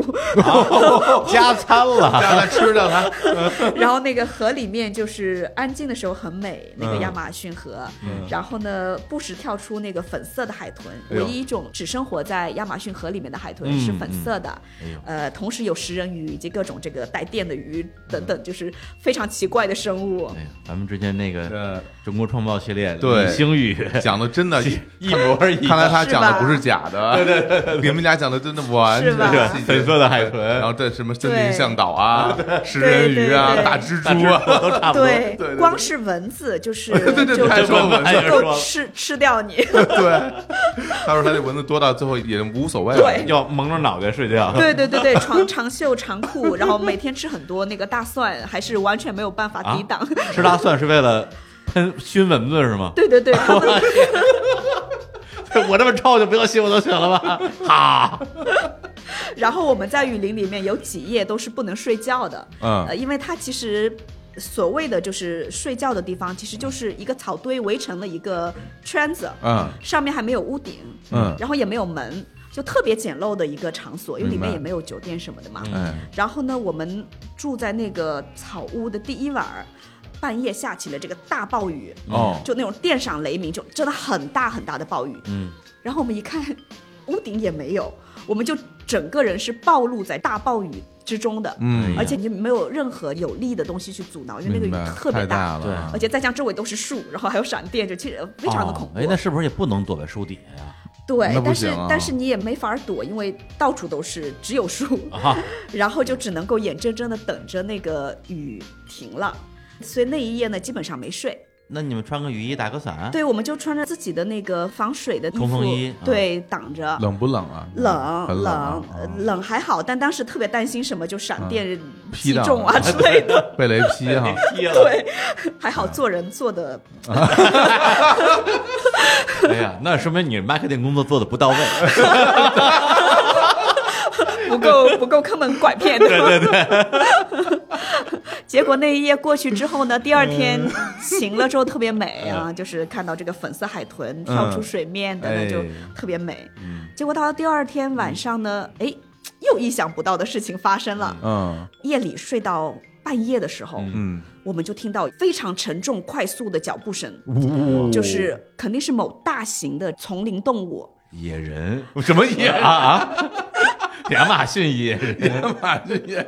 胡胡扯，嗯然后当时我先生本来是想夜里去小便的，嗯一听到这个声音立马回来了。嗯，然后我们俩就说怎么办？我们的那个所谓的屋子就是真的就是草堆围成的，啊没有门，没有任何安全措施。呃向导没在吗？就你们两个吗？向导倒是带枪的，嗯啊但他在另外一个屋，所谓的屋也就是很简陋的另哈外一，堆草垛，对对，然后我们当时就想说怎么办？怎么怎么怎么办？这首先不知道是什么动物，二是万一进来了怎么办？ 然后就就特别紧张，而且你都能听到那个呼吸声跟脚步声哎呦非常快速的靠近了。嚯，结果呢，呃，我们可能也比较幸运，它就围绕着我们那个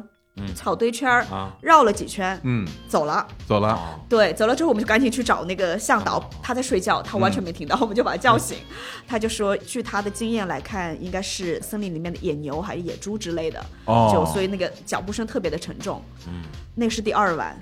然后第三晚呢还？有啊对，就连续好几晚都发生完全意想不到的事哦情，连续几晚都不能睡觉。啊，后来想想，觉得这些经历都挺好玩嗯的，但当时其实特别的心力憔悴。哇 我，天嗯野牛如果是野牛的话，其实挺危险的，是吗野牛是有主动攻击性的啊对，它我以会为野猪比较危险，野猪也也危险，野牛更危险，野牛主动攻击性非常强，啊真的呀嗯嗯嗯，就很厉没害事，我。们向导带着枪呢，对对对，对，就就就加餐了。如果他能醒过来的 话，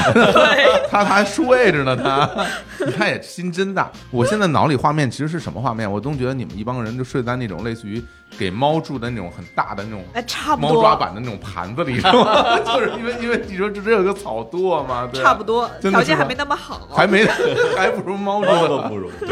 对，哎嗯然后那你这按理说玩一年啊，什么雨林也穿越了 啊，这这瀑布也也看了，这蚊子也咬了，嗯，就就是应该就回国是吧？上班儿啊，对，停薪留职差不多了吧？差不多得了。对对对就后来怎么又去了法国呢？对，当时原计划确实是 gap year 结束之后回国工作的，对，结果没想到的是，其实是在雨林里面的时候，嗯呃，发生了一些改变。嗯，进了雨林的第一站不是那个小镇吗？嗯，整个小镇就一部座机。 哦，嗯然后我到那个小镇，发现说，哎，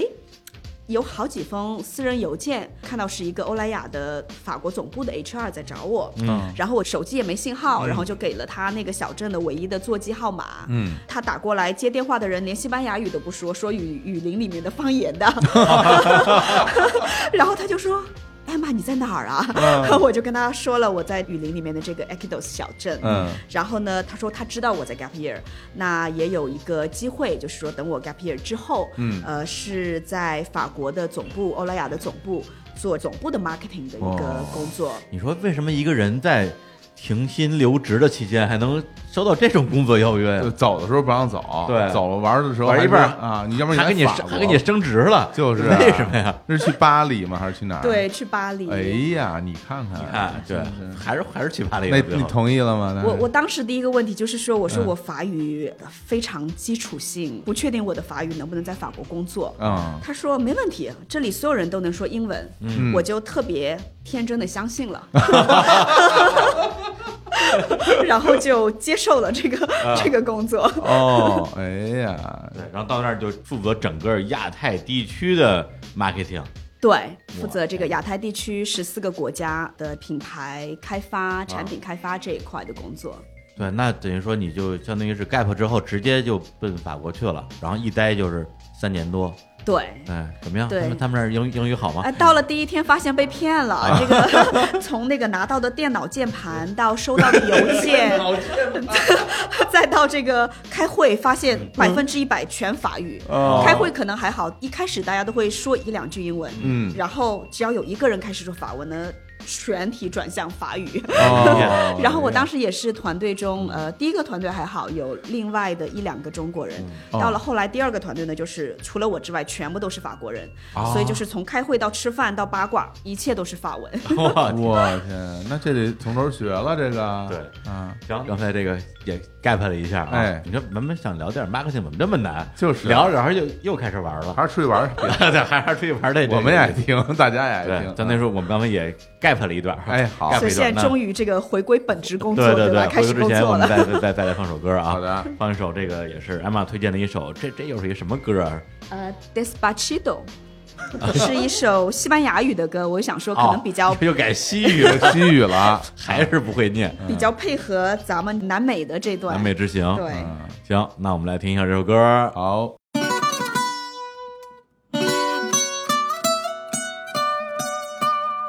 Ay. Fonsi. Diwa. Oh, oh no. Oh no. Oh. Hey, yeah. Go. Sí, sabes que ya llevo un rato mirándote. Tengo que bailar contigo hoy. Diwa. Vi que tu mirada ya estaba llamándome. Muéstrame el camino que yo voy. Oh, tú, tú eres el imán y yo soy el metal. Me voy acercando y voy armando el plan. Solo con pensarlo se acelera el pulso.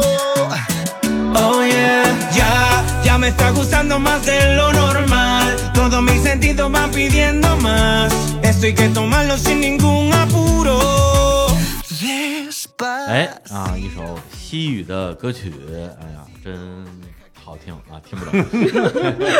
哎，不是，那现在你真的是能够掌握的、能够交流的语言到底有几种啊？嗯，中文、英文呢完全没问题。啊法文呢可以生存加工作也 OK，我还想那怎么就着？那就没你问还题了。想怎么着啊？说脱口秀吗？还是怎么样还是还要写书 啊？对，没到没到写书，没到非常高的文学造诣哈，啊啊基本生存没问啊题。意大利语呃，意大利语呢可以跟家人沟通，但是还不能够去工作这样的程度。啊，啊？对，还会说两句捷克语， 对，然后西班牙语能听懂，不大说，因为跟意大利语其实很像。啊，听懂就很厉害了，太厉害了就对，去那个南美洲，包括比如去墨西哥玩什么的，嗯就很方便了。我一直觉得拉丁语就像法语、西班牙语、意大利语都特别接近，就嗯对嗯像上海人听苏州人讲话、听杭州人讲话差不多。哦是我，我因为我前段时间不是去墨西哥嘛，对然后英姐跟我说，如果说你呃除了英语之外啊，嗯，要学第二的这个外语，一定学西班牙语，西班牙语对因为能去好多国家，对特别有用。， 对，是的。哎呀，行，那咱们接着来聊这个法国的生活啊，这个一下就都总公司了，在那边的工作的内容到底是什么呀？跟国内有什么变化吗？其实都属于 marketing 嗯的这个不同的对分支，但是有一些不一样的点是在中国，你可能是打造这个牌子，嗯呃，是如何在中国这个市场去推广它。啊，那在法国呢，更多的是前期的部分，就你怎么样开发这个品嗯牌，开发这个产品，对的产品，你要给它对的沟通的方式，奠定整个品牌的形象跟基调。嗯，然后呢，同时要让它在这亚太区十四个国家能够有一个对的本土化的一个形象去发展。嗯，举个例子来说哈。不好意思，我一直在举这个女生的这 个这个没关系例子了，你们可哎能哎男生没有太大的感觉啊就有举我们都有有，我我都是老姐姐， 女孩子我们都懂啊。对，啊就举彩妆为例，口啊红，口红其实亚洲十四个国家的需求是非常不一样的。嗯日本、韩国的女生喜欢的是裸妆的效果，要那种化了妆等于没化妆的。嗯，印度、呃、泰国要的颜色你可能都不敢想象，，哦啊对吧？中国呢，一般粉色系、红色系是比较受欢迎的。嗯，那再到澳大利亚、亚、新西兰就比较偏欧洲的需求了。嗯，所以就是从产品、从这个品牌的形象来说，你怎么样可以让这个牌子在每一个当地的市场都能够贴近消费者需求，能够适合当地市场？嗯我当时的工作其实比较多是跟两个部门对接哈，嗯一个是这十四个国家的 marketing 的团队，因为我需要通过他们知道他们的需求是什嗯么，他们要怎么样去做这个牌子在当地的这个市场营销的工作。嗯那另外一方面呢，是我要对应总部，比如说实验室开发这个产品的啊，哦呃，要对应总部的这个一些广告的 agency，帮嗯你如何去打造出这个宣传、广告等等方面的这些物料的。嗯当时有一个比较经典的案例吧，嗯是哎呀，我又、 哎又又要考验男生的时候到了。哎来来来来来来，你们听说过一个东西叫气垫霜吗？我 天，信心信心满满的这个， 完全没听说 过。我知道气垫船， 我知道气垫床，我知道气垫球 鞋，非常惭愧啊，非常惭愧。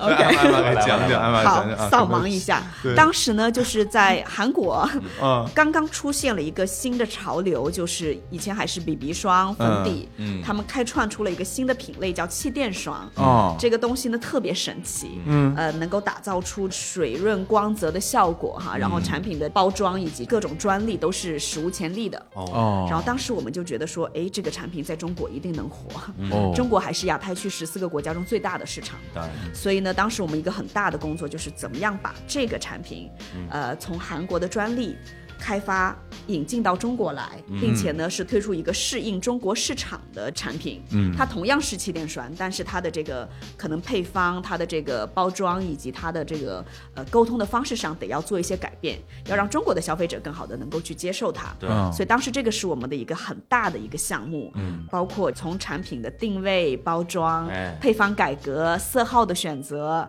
到代言人等等各方面，全方位的做了一个本土化的改良。哦然后后来在中国上市呢，是一个特别特别成功的一个案例。当时呢，针对这个产品，因为它是有点像一个粉，嗯但是呢，它的配方是水质的，嗯以及它的那个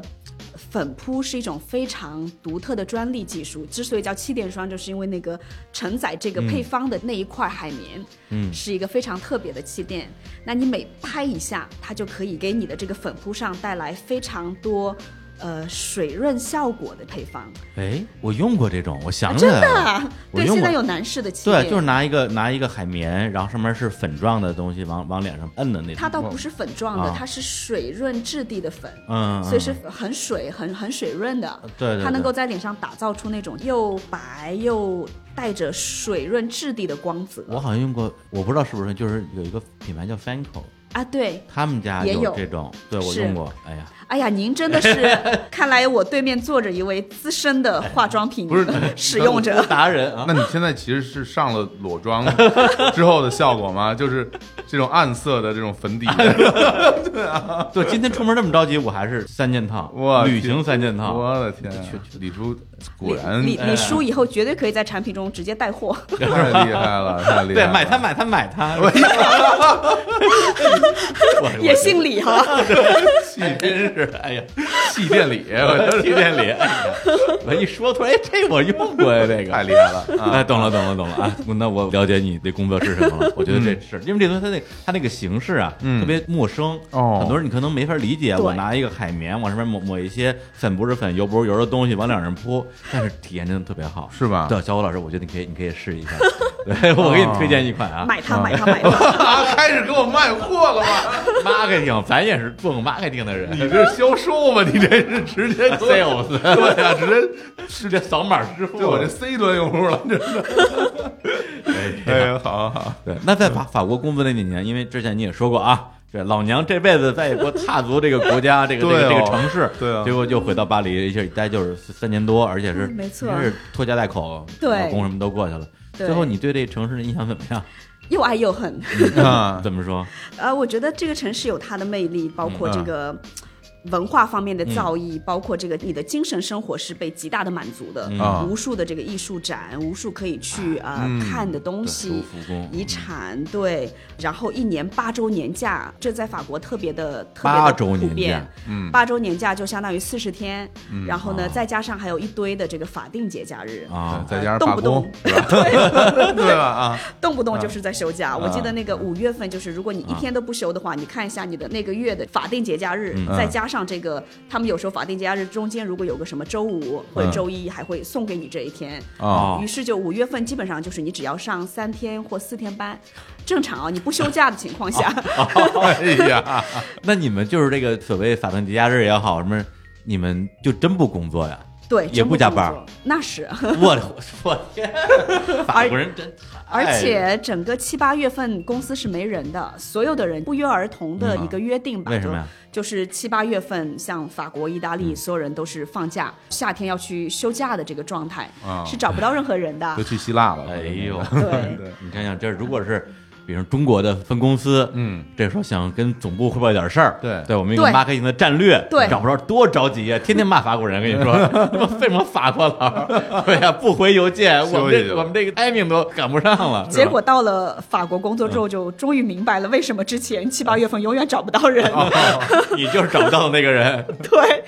对对，然后老板也会一直催你休假，因为哦那个你的年假没休完，还会累积到第二年，就很多人就会累积啊特别多的年假，一哦年你看有四十天嘛，嗯，他就会等到比如说那个下半年开始就说， 你这还有几十天的 年假，啥时候休呀？ 赶紧排上日程。哎呀，他怕你所以明年休一一休休一年，我跟你 说，攒了那么多一啊，年休一次，一次休一年，对啊，对，所以我觉得从生活的质量以嗯及精神方面的生活品质是非常好的。嗯，这个是我特别喜欢的点，嗯而且欧洲很适合到处走走，都是很近，几个小时就出国了。嗯 但是也有特别难的点，嗯包括我可能不能把巴黎等同于整个法国吧，啊是就巴黎还是一个非常特殊的城是啊市的，包括人跟人之间的距离感，嗯包括文化非常独特的封闭式的文化等等。嗯嗯那这些其实对于外派，对于外国人在那边生活是特别不易的。嗯呃，比如说我老公，其实他是意大利人，从文化上来说其实很近，对啊呃意大利跟法国。都很 浪漫，对，但但我也发现说，任何相似文化下都会造成相比，任何相近的文化其实都不自觉的会去比较。嗯哦他会觉得说，哎，为什么我在法国生活？为什么我在巴黎？嗯说这个奶酪我们的比较好，天哎气我们比较好，嗯人我们的也比较 nice，、哈，红酒比较好，足球也是我们比较好。哎呀， 这个有点吹了啊， 这个有点吹啊，当然，可能法国人不这 么想。当然了，哎，哎这真是哈啊因为你越像嗯就越容易比，是的是的 什是的么法国不行，对，我们意大利是那个 就是啊，虽然我支持意大利，但是水平上现在还差一点 啊，呃，特别逗，他当时就是另外一方面特别爱中国，啊嗯整天穿着一件汉字的 T 恤，哦跑到中餐厅，跑到各种地方找人聊中文聊天。 我天，他这是你之前就会中文吗？感觉 对啊，对，他之前就中文说的挺好的。哦，怪不得，嗯啊我觉得法国，尤其是巴黎的这啊个文化中，呃，有一种可以把它理解成是 tough love 的这样的一种 Tough love 文化，这是就什么意是思？特别坚韧的爱。 坚韧的，就是坚韧因为有因为距离 tough 的这个词儿，爱我之前是嗯，因为我看 NBA 嘛，篮球嘛，对这个词儿在这个篮球报道里边儿特别常用，嗯就是这对这个球员非常的 tough，对对，非常塔夫，啊 对对对，特别狠是个狠人，硬，对，这硬啊 tough love 他是怎么个 tough 法儿啊？我给你举个例子啊哈，啊，以美国文化跟法国文化作为嗯对比，哎，嗯美国文化呢像水蜜桃，法嗯国文化呢、或者说巴黎文化呢像鸡蛋。嗯水蜜桃是怎么样的呢？外面很甜，嗯啊它中间有个很硬的壳。啊，比如说在美国，呃，你跟同事之间每天见面。很热情的打招呼，哎对吧？How are you, sweetheart？、哎然后这哎哎个呦特别、特别热情，对对对特对别对让人觉得说被接受。嗯对嗯但是呢，他内心有个很硬的壳，是嗯他只有跟他最近的人嗯才嗯沟通的。对，法国呢是另外一个极端，嗯，你肯定不会经历到一个法国人对你特别热情的打招呼，去问你周末过得怎么样，或者邀请同事到他家里，就是这在事儿巴基本黎不会发生。嗯就鸡蛋一样，外面有一层哦硬硬的壳，它把你隔在外面了。嗯但是呢，一旦你跟这些人成了真正的朋友之嗯后，这个壳一打破，嗯它里面是柔软的，哦它就真的是可以对你敞开所有的。得先破冰，对，破冰的这个过程比较的艰难，冰比较厚，哦对哎，嗯所以那个 love 在里面，那个 tough 的这个啊壳在外在面外面。哦所以就是刚去的时候人生地不熟，会觉得巴黎人就是很不好打交道，很有距离感。啊对，但这个需要一些时间，以及需要很多的这个沟通。但一旦建立了这种人跟人之间真正的这个沟通之后，你会发现说，其实他的内心是非常温暖的。嗯嗯，那你待到差不多第三年的时候，应该说就很适应了。对，到后面其实是越来越舒服、越来越适应的这个阶段。嗯，从语言到生活方式到工作上的种种，对。哎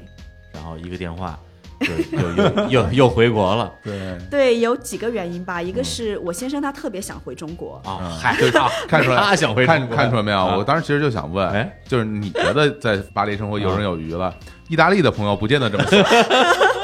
您真是一语对中吧的。？他不见得这么想，那肯定他们烦死了，肯定就 肯定要天天抱怨。 对，天天天问， 对，在亚马逊都没分手，在对啊巴黎要分手意大利人又碎嘴，你知道吗？ 喜欢抱怨嘛，就抱怨又有各种手势嘛， 就 比划着说，什么时候回中国？ 对、什么时候回去？艾玛哎一边说一对边啊比划，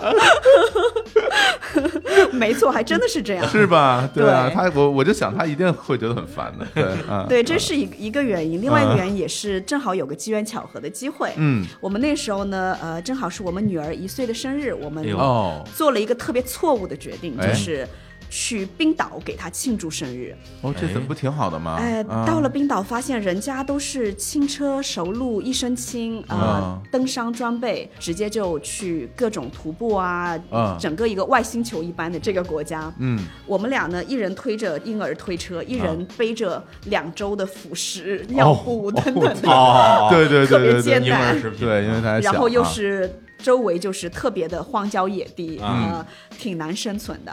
结果呢，还在我女儿生日的那一天晚上，啊我接到了一个中国欧莱雅的电话，嗯然后呢是说收购了一个本土的品牌，嗯是哦个挺大的一个决策，啊有一个新的机会，就是他们在找一个 marketing 的负责人，嗯需要既有在中国打造品牌的经验，又有从一个怎么讲国更际高视的野国际视野对、哎呃发展这个品牌嗯的这样的经验的人，嗯然后我的经验又正好比较符合，嗯然后呢就说他们跟新收购的品牌的这个创始人嗯以及整个团队正好有个会，有个很大型的会，嗯是当时的什么几天之后吧，嗯在广州啊，然后他们就说你要不要来参与这个会，感受一下这个牌嗯子，嗯嗯然后决定要不要来中国。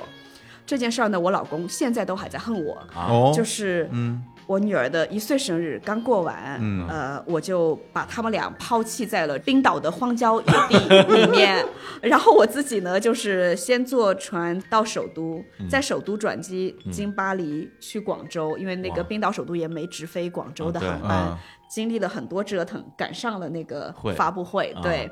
后来聊完觉得挺好的，啊，然后就这样子特别戏剧化的，就我们一家又回到了中国。哎呀，怎么说，就是又是一个电话啊，改变了命运的轨迹。对、啊，但你老公应该挺高兴的，他特别开嗯心，对 啊这回中国了。特别开心，对，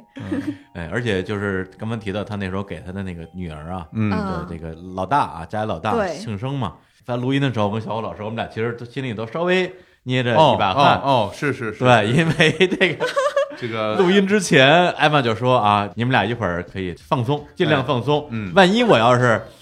发动了。对我要是对发动了，嗯发动动了，，我就直接从这儿直奔产嗯房，哎， 马上要生老二了。是对，预产期好像就在这几天， 还在这跟我们这儿录节目呢。嗯这太对对专业了。 而且你生老大的时候，好像也是对我上生着老班儿就我这次特别淡定啊哈，就因为生老大的时候，当时是那时候在法国跟团队啊开会，开完会晚上差不多八九点，嗯大家就散了。 啊然后团队第二天来上班呢，收到了两封我的邮件。啊啊，第一封是半夜发的，说哎我要去医院了。嗯第二封是嘿这是我的宝宝，哎呀 跟大家 say 哇跟大太厉害家打个招呼。哇，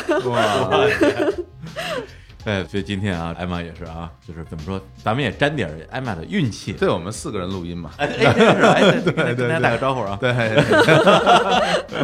对，我非希常望效我们率不要聊着聊着转移阵地去厂房， 聊继续聊。还还要聊呀，这帮聊，不是，那咱们要不然赶紧进入微博课吧？赶紧吧，对，再不进入微博，博课，一会儿怕要生孩子，咱们这对，咱们聊不到重点了。行，那好那咱们啊，反正从法国回到中国，哎回到中国还还是拜欧莱雅集团的另外一个本土品牌。嗯，后来不知道为什么就就离职了啊，离职之后又去做了咨询公司啊咨询公司这事儿我也不聊了，跳过去了。哎呦然后就就加入了一家也算是共享办公吧，嗯啊，裸新社，嗯对，然后裸新社后来跟中国的 WeWork 啊合并合并了了啊，对然后你就顺势加入了 WeWork，哎呦，太这个这哎，你这段真的就像那种日本综艺里边那种什么斯巴拉西的主持人技巧，就我就就平汤啊， 咣咣往前 趟，对，不是因为艾玛太能说了，对对对你再让他展开说的话，咱们这这节目就真得录到生孩子 了。这主持技巧太厉害了，来吧，哎，直接直接聊 WeWork。好对，那嗯对就是你在 WeWork 现在也是负责整个大中华区的这 marketing，在这儿做 marketing，跟你在之前在这个啊骗我们钱的这 个、哎这个化妆品、护肤品，应该是有很大不一样了。 对，特别大不一样。呃，一方面是化妆品其实是个特别成熟的行业，嗯竞争也很激烈，每年有几百个新的品牌诞生。哇，这么多，对，而且这些品牌之间差异性，说实话并不大。嗯本身从技术、从研发、从配方来说差异不大。嗯，那其实 marketing 就是你如何打造这个品牌的独特性，嗯，跟它的形象就特别的重要。嗯还真是，呃，但是呢，同时的话，因为这个行业是成熟的，所以有很多所谓的 best practice，或者是很多的这个 OK 经验经验呃可循。嗯，那这个行业呢，很不一样。说白了，这个行业并不是一个从市场部引发出来的行业，嗯它的前期是很多房地产领域它的这个嗯地产属性的这个产品。对对，那 marketing 这一块儿其实没有任何的经验可循，也没有任何一家类似的公司。新兴行业。对对就跟新兴行比业如说你是跟那个共享打车这没种，错，没错，所以你得去做第一个吃螃蟹的人。对到底怎么样的市场部的活动或嗯者说是方案、是最适合这个行业的？那这个行业又有它的独特性，包括就是。我得让使用办公室的人，其实是真的是嗯任何行业、任何年龄，只要他是需要工作的人，他都是我们最终的使用者，对以及决策者，一嗯般是公司的 CEO 或者是 HR 的负责人，哦或者是房地产这个领域部门的负责人，就就盯上嗯拍板的人了。拍板的人，对，让负责决策公司要在哪儿办公的人，这两个类型的对象同时都知道并且喜欢 WeWork。哎总的来说，第一块人都会觉得说，你要让他觉得说 WeWork 特别酷，我好想在 WeWork 工作。嗯啊，哎第二块人要觉得说 WeWork 特别适合我们公司，对，呃或者我在这儿哦我在这儿工作特别值，对，特值别得我值得做这我个决定，花这个钱，因为搬办公室还真不是一件嗯你每天会去想的一件事儿，嗯这是个挺大的决 策。对，跟给男的卖那个护肤品一样嘛，嗯，就是得让用的人觉得爽，对，让决定的人觉得值对啊吧你？说的太对 是了，吧这才还是能这个乖乖事儿掏钱嘛，对太对 对，对，然后再加上说，除了就是正常 marketing 要做的事儿，打造品牌知名度啊，帮助这个品牌的成长啊之外，我们有个更高一层的目标，这个也是吸引我本人的一个点，哎就是你怎么样去改变大家的工作方式。嗯，这个我觉得特别有意义，是个特别值得做的事儿，也特别难，因为改变人的行为是件很需要功底跟很需要时间的事情。哦，你怎么样让他意识到说你现在的这个工作方式有它的欠缺，嗯以及为什么你要去转换，要进入一种新的、更加人性化、更加有创造力的工作方式？嗯或者其实换个角度来讲的话，咱们对外好像不太说我们是共享办公啊，嗯，可以说一个创作者社区啊，有这样的一个称谓。但是，可能对于用你们的这个场地的人来讲，说你不就是给我租个房子吗？我租个对办公室，你还要教我怎么工作？哎， 这个二房东的手是不是伸的太长了？其实会有这种感觉。嗯，对，是的。这里我可以举个例子，我觉得跟我们比较像的星巴克，嗯为什么呢？我说的是十多年前，嗯星巴克刚进中国市场的时候，我们可以想象那时候没人喝咖啡，中国是一个茶的市场，嗯那你嗯要让中国人从喝茶改成喝咖啡，你要做什么？其实很多人第一次喝咖啡都不是因为爱咖啡的这个口感，嗯他要追求的是一种生活方式，嗯拿着这一杯咖啡的这个生活方式。那同理的，就是我们现在要让大家感受到的，这个对 marketing 来说特别难的是，我没有办法通过广告让人家感受到这一点，我必须要要让人到我的空间里面去体验一番，嗯他才真正的理解说是我们所谓的这种新的。不一样的工作方式，以及背后所谓的这个社区到底是什么对？这个得亲身体验。所以 marketing 方面，我们其实过往做了非常多的活动，我们叫 events，嗯对啊各种类型的活动，有偏各种 party 性质的，哎有偏各种商业的这个分享、嗯个人成长，各种各种类型，大家能想到的哦活动我课们程都做。啊、体验啊，还嗯有各对，种每天我们在每一个空间都在做各种各样的活动。是是是，那我们就是希望通过这些活动，把人真的是引入到我们的空间里面来。嗯所以，最终你想要表达的这个新的工作方式嗯是什么？所谓的社区是什么？所谓的这种体验是什么？大家才能够真的有一个切身的感受。 这个我感受特别深哎，因为我经常就中午的时候去公司，嗯然后呢就走过我们的那个开放空间，哎，然后就会发现一会儿呢，就前面有一帮人在练瑜 伽， 对，我呢就默默的从一些练瑜伽的人身边走过去，穿甚过至有时候从他们中间穿过对、啊， 然后开开门，然后走到我的办公室，嗯然后有的时候就感觉有一帮人在喝茶，然后我就默默从喝茶的人身边走过去啊有，时候在卖东西，就在卖东西，有时候在看什么短片、还是电影还是什 么，还有对，还有的时候在相亲，就哦， 还有相亲，对，对还。有这个什么欢迎新会员，嗯集体过生日，对对对，对对对还还有一回我看有人在让大家在喝什么咖啡啊，我后来一看，哦，我们日坛公园的咖 啡，对对对，我觉得这个活动不 错，哎，而且刚才还透露说啊，这个人每天中午才上班，嗯哎呀，对，因为你对外就是我们作为 WeWork 实际的咱们叫会员啊，对，就是你很难说用一两句话去描述说嗯 WeWork 它作为一个办公场地，对我们嗯来讲，跟你弄一个随便的写字楼啊，作为一个呃房间到底有什么区别？嗯那可能你简单粗暴的说，我们这儿啤酒免费喝。哎，是吧？免费上瘾，大大家可能这容易听明白。对哦对，但其他的实际上方方面面吧，因为因为小伙老师这这一点上，我觉得特别明显哦就他特别喜欢带着我们的嘉宾参观 WeWork，你应该给我发工资，哇，我觉得感谢您 啊！对，就就是他那种发自内主心的主人翁一样的精神，就好像这儿是他开的一 样，对吧？就说哎，你你看这个啤酒啊， 免费喝；哎，这个这个茶呀、哎，看来看这个厕所香不香，香不香？这不要种大家要理解我啊，就是我，因为我之前一直在一个国企上班啊十几年哈，然后呢，我终于到了一个这么新潮、这么漂亮的一个地方工作。就首先我自己是特享受这个工作状态的，所以我们这边来了嘉宾什么的，如果录音时间没有那么紧对对，我就会带着大家转一转。其实也不是说转多大，因为你看你对刷开门就是公共区域啊对，公共区域会里会边经过，对，然后我会带着他们去拿水喝嘛，啊然后我就会说，我说你可以喝咖啡，也可以喝啤酒，也可以喝茶，喝茶哦然后你我说你就随便喝，反正 all 都。 free。然后都是免费的，就是其实这第一句话说出以后，他们就会觉得，嗯哦，你们这儿这么 牛啊，对，然后我就就很得意，我说那那走，咱们继续看啊，之类的，带着参观会议室，会议室还有啊那，个电话间，那个电话间啊。特嗯别好，特别好嗯因为它是一个其实是有点半封闭的小隔间儿对啊，就只能坐满了，就对就两个屁股，嗯两个屁股的大小。对对，我天，这个简直是新媒体编辑的最爱，你知道吗？ 就是一个自闭室，没错，憋在里边写稿子。就我我们的黄扯扯老师，嗯永远在那小屋里憋着。而且我经常看有人特别牛，就是因为有时候你可能觉得就是就想要让自己嗯就进入状态，结果对看很多人用手撑着边儿上，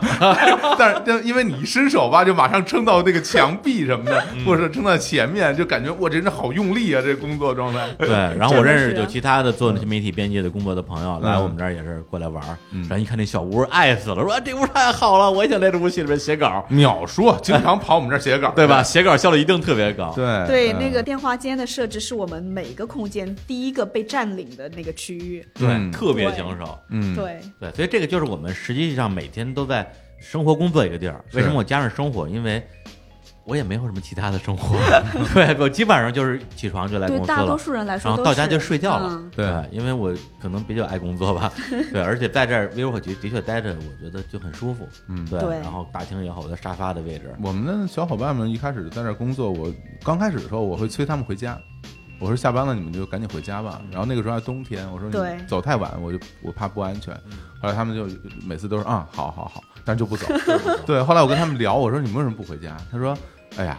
这儿挺好的，你看这网啊。 这水啊，这这这空调啊，这多好呀！然后是我哎我再待一会儿再回去。对，而你别说，说我们的小伙伴了，嗯，我们隔壁，哎呀， 我你们们隔隔壁怎么隔壁了？有个神人 呢，隔壁的公司有 有一个大哥，嗯，嗯，永远在，对，二十四小时，三百六十五天，呃啊，真的对嗯，而且是因为又没有人会周末录音嘛，对人周六或者周 日晚上十二点，他还在，他永远在，但是嗯就是咱们这次来上海录音，嗯头一天晚上我在 WeWork 跟尹武老师录音，嗯，是十二点半开始录的，嗯录到三点才录完，证明了那哥们儿是回家的。哦，他没住在那我儿，一直以为他就住 WeWork，快一点钟他走了。哦走了，， 对，这不解之谜解开了，他不是住在公司 的。我天呀！这是我第一次见着他下班，，对我们只能见到他来，但见不到他走，就是没见着过太厉害了。终我终我终觉于把得他哦熬走了。他他应该是最喜欢 WeWork 的人，我 觉得对，所以那天晚上其实我走的时候就感觉特别，就是因为三点钟的时候，WeWork 里边所有的灯都是开着的，嗯，对，然后还有人在值班嘛，对对，就是你会感觉说，如果这个屋子现在此时此刻挤满了上班的人，也不会有任何的违和感，嗯它就是一个二十四小时都在运转的这样的一个工作空间，这样的嗯感觉。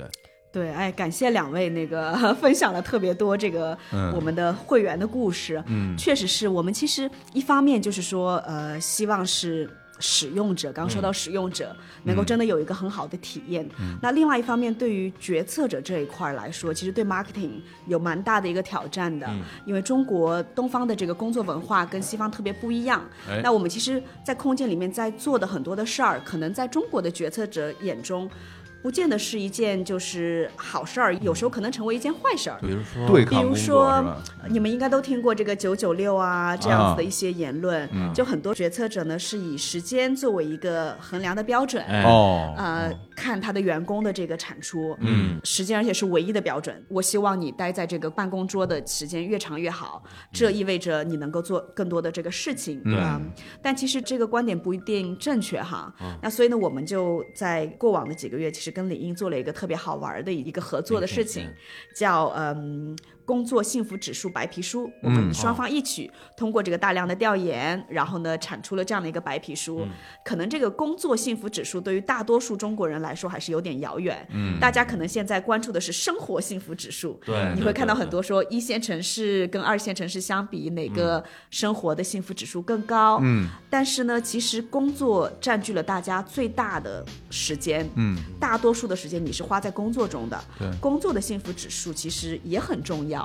那我们的这个白皮书其实通过调研发现很好玩啊，其实工作场景中的方方面面，包括你们刚刚提到的无限量的咖啡、啤酒，呃，带着宠物上班啊对每天可以接触很多不一样的人，参加哎不一样的活动，提升自己的价值、个人成长。甚至包括你可以每天选择不一样的工位去工作，嗯是从这个电话间到这个另外一张你喜欢的沙发，嗯其实这些都会影响人在工作中的幸福指数。是那最后其实对这个决策者来说，最关键的是。当他的幸福指数提升了之后，他的产出是更大的，他可能不见得需要加班到很晚，嗯，但是当他的这个状态，他的这个幸福感高的时候，他能够给这个公司带来更多的效益。这个是我们上一次的这个调研中，让我们觉得特别有用的一个惊喜的一个发现。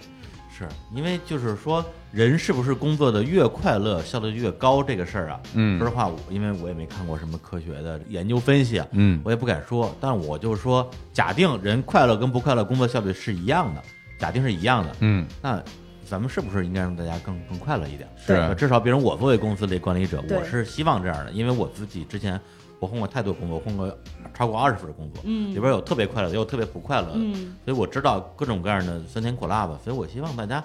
上个班嘛，是吧？就别把自己弄得太苦了，至少就是你别一想到要去这个地方，你就不想去就， 痛苦，对。没错，对或者这个说挺现在重要的，比如大家觉得说，哎，我为了提高自己生活的幸福指数，嗯我工作上就是要多苦有多苦，要多累有多累，要多烦有多烦，嗯我只要是能赚到更多的钱就行。但实际上，能够用来去享受幸福生活的时间，一年下来又有多少天呢？对吧你其实工作依然是你占据你生命里面可能最多时间的一件事儿。对那你为什么要在一种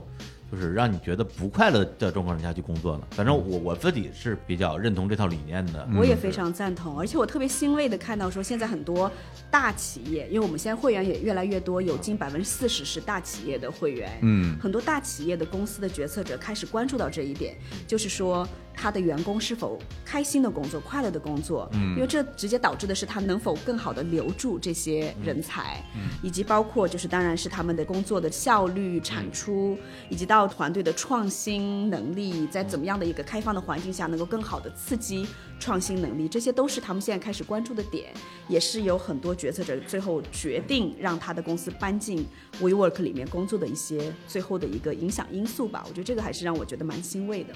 是，而且这也是我们在 WeWork 一年半时间自己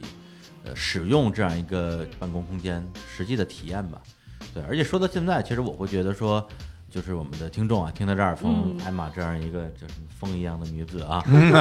暴风一样的女子，对从那个爆破啊，学爆破，啊然后留学捷克，嗯，然后去这个欧莱雅啊，这个又 gap gap gap 了一年，又到法国巴黎，最后绕了一圈儿到了 WeWork 来工作，而且再把他之前所有的他对于工作的经验和他对生活的理解都用在这个地方，嗯，我相信会有呃很多的这种收获。同时呢，就是我们作为呃 WeWork 呃一年多的会员，呃也会真心实意的啊去呃推荐大家加入啊，或者说来体验一下呃 WeWork 这样的一个办公社区。嗯、但是呢，哎。哎，这吹这夸半天啊，风一转，哎，对对，对，那不是这事是这样的，哎这事如果要是公司其他职位岗位的人，他可以说，哎呀，这个事情呢，就是根据公司的要求，我不方便对对对此发表个人意见，或者是说我我真的不太清楚，哎，对但是。艾玛是做 marketing 的，这事儿你你不说 就别人就不能说了，对这这你是必须得说的。嗯我给你念一个留言啊，啊就是今天在日坛，因为我们有粉丝群，对啊，加群方式呢 是大家哎首先添加我一个个人微信号啊，他的微信号是汉语拼音李叔真 帅，然后加这个李小谭啊，李小谭的个人微信，他就拉你进我们的群，就在我们的日坛粉丝十八群说。好像 WeWork 要破产，日坛是不是又要搬家了？哎然后有人说要破产，他说反正是出了挺大的问题，说前阵子算是挺大的一个财经新闻。嗯这个本来我还想跟我们老板建议搬到 WeWork 去呢，然后其实大家我觉得都挺担心的，嗯对，就是一个是担心 WeWork，当然是更担心日坛，哇对最是开不是始是不是我们要没有场地了？对，最开始比这个还要更担心，现在担心是我们有没有产地啊？啊最开始说啊说听说 vivo 出了问题，日坛是不是要倒闭了？啊，对对对对， 为什么 为什么我们要倒闭了？ 交不起房租呗。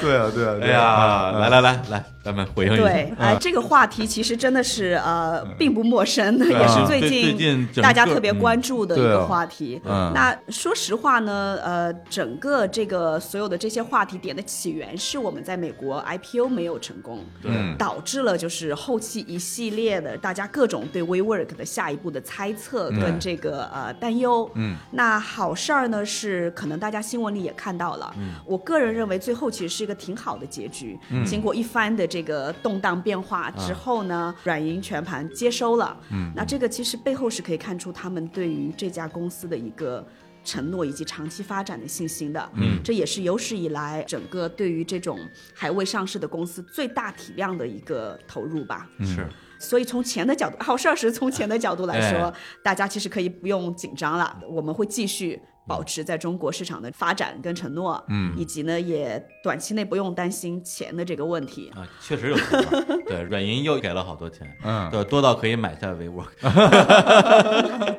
对，但是我们也确实有一些在这个新的时间节点的一些变革，以及要如何去顺应这个改变，有一个新的开始。嗯，我觉得这个是一个接下来我们整个品牌从全球到中国立马会去发生的一件事儿。嗯，对我们来说，其实不是一个终点，而是一个全新的一个起点。对这改变之后的一个起点。对，说的很很官方 啊。对，就这个事情，其实因为我因为我们自己就是不光是微博的会员了，同时咱们也是很近的合作伙伴嘛。嗯是就这几个月，我也一直在在关注，然后甚至也经常有朋友咣丢个链接过来说，你看看怎么回事儿啊？可能感觉是我需要去给他解释一下、解答一下，对的就，这种感觉。很多人会问啊，对，其实我自己会很关注这个事情的一个发生。实际上，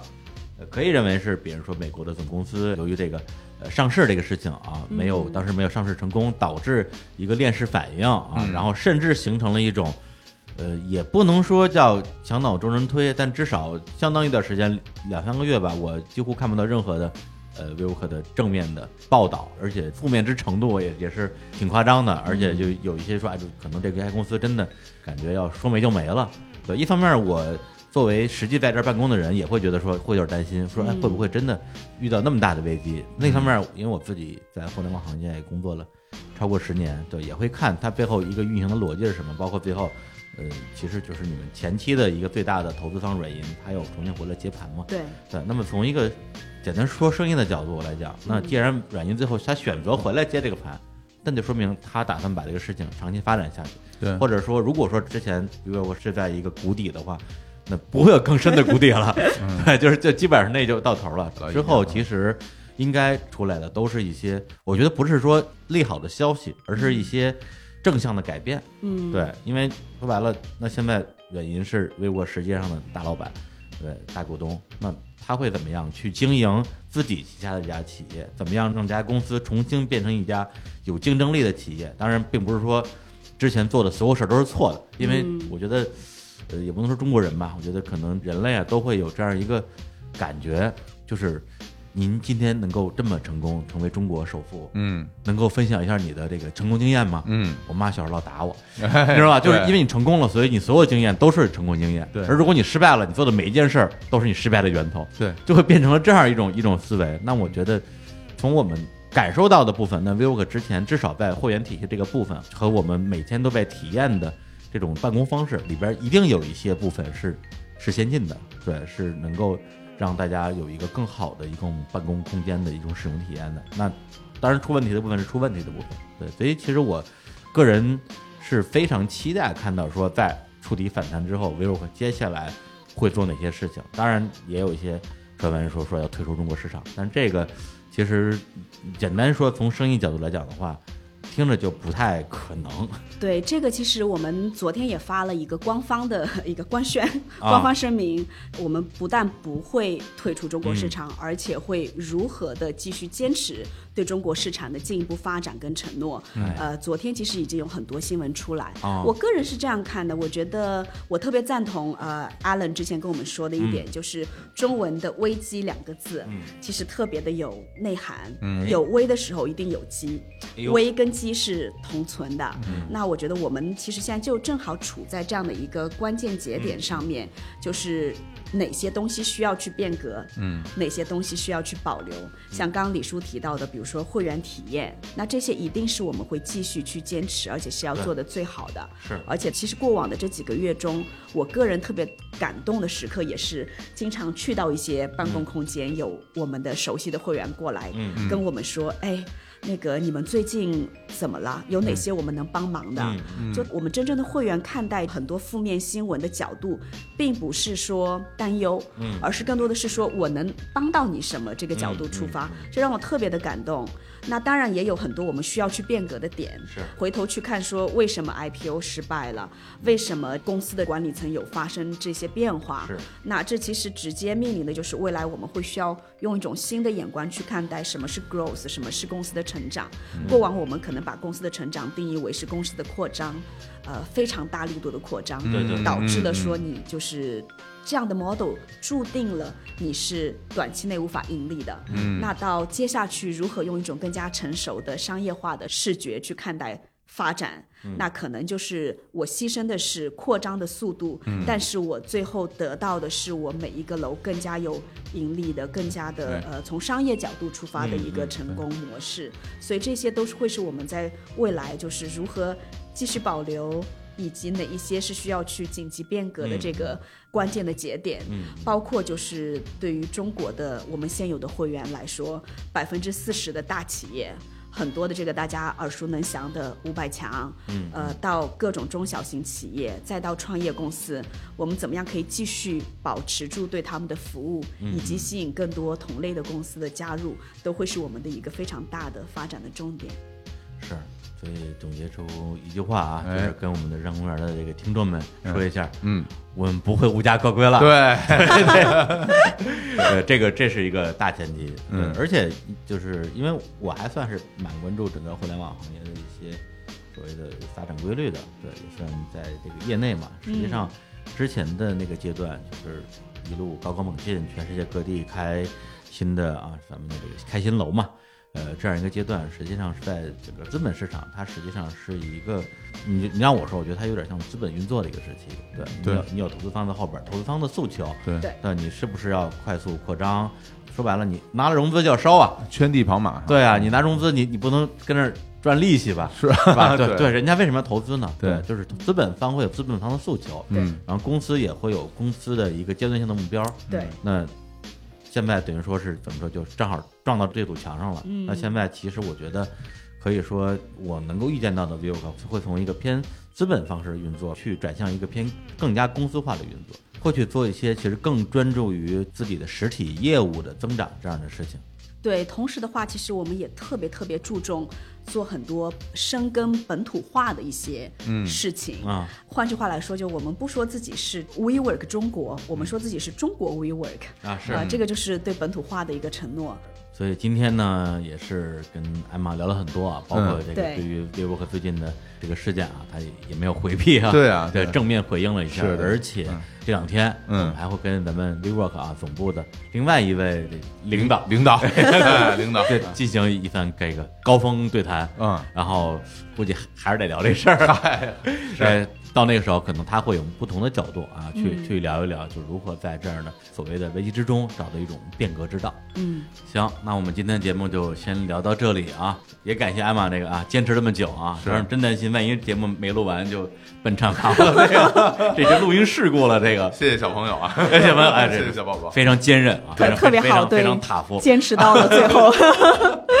对，而且希望啊，就是一切顺利啊，对这个谢谢两位。哎嗯，呃，迎接新生命啊，嗯这个，哎呀， 好 了，我就不知道怎么恭喜这个，是的，是的，好没事有，儿我也觉得聊完这一场之后，我也放松了。这啊个之是后吧随时什么时候都行。行，那我们今天呢，再带来最后一首歌啊，好这首这首歌就是一首还就很开心的歌了。哦，它来自于最开始艾玛提到的啊，就是这个捷克啊布拉格啊这个城市里边一个并不存在的广场，啊 就是布拉格广场最近经常放他的歌啊，是吧？哎，就是对怎么回事这儿马队不思议，啊？对对对，布拉格布拉格广场也来了。好歌都大家都喜欢，哎，那我们就在这首啊，嗯其实严格意义来讲的话，应该算是周杰伦跟蔡依林共同演唱的啊可以啊，这首这个布拉格广场里边来结束这期的节目，跟大家说再见，拜拜拜，谢谢大家，拜拜。拜拜。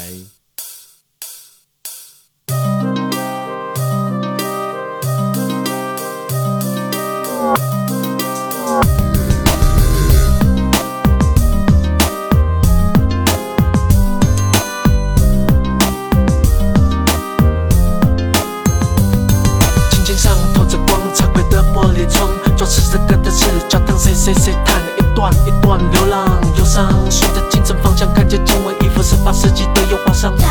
静静欣赏在想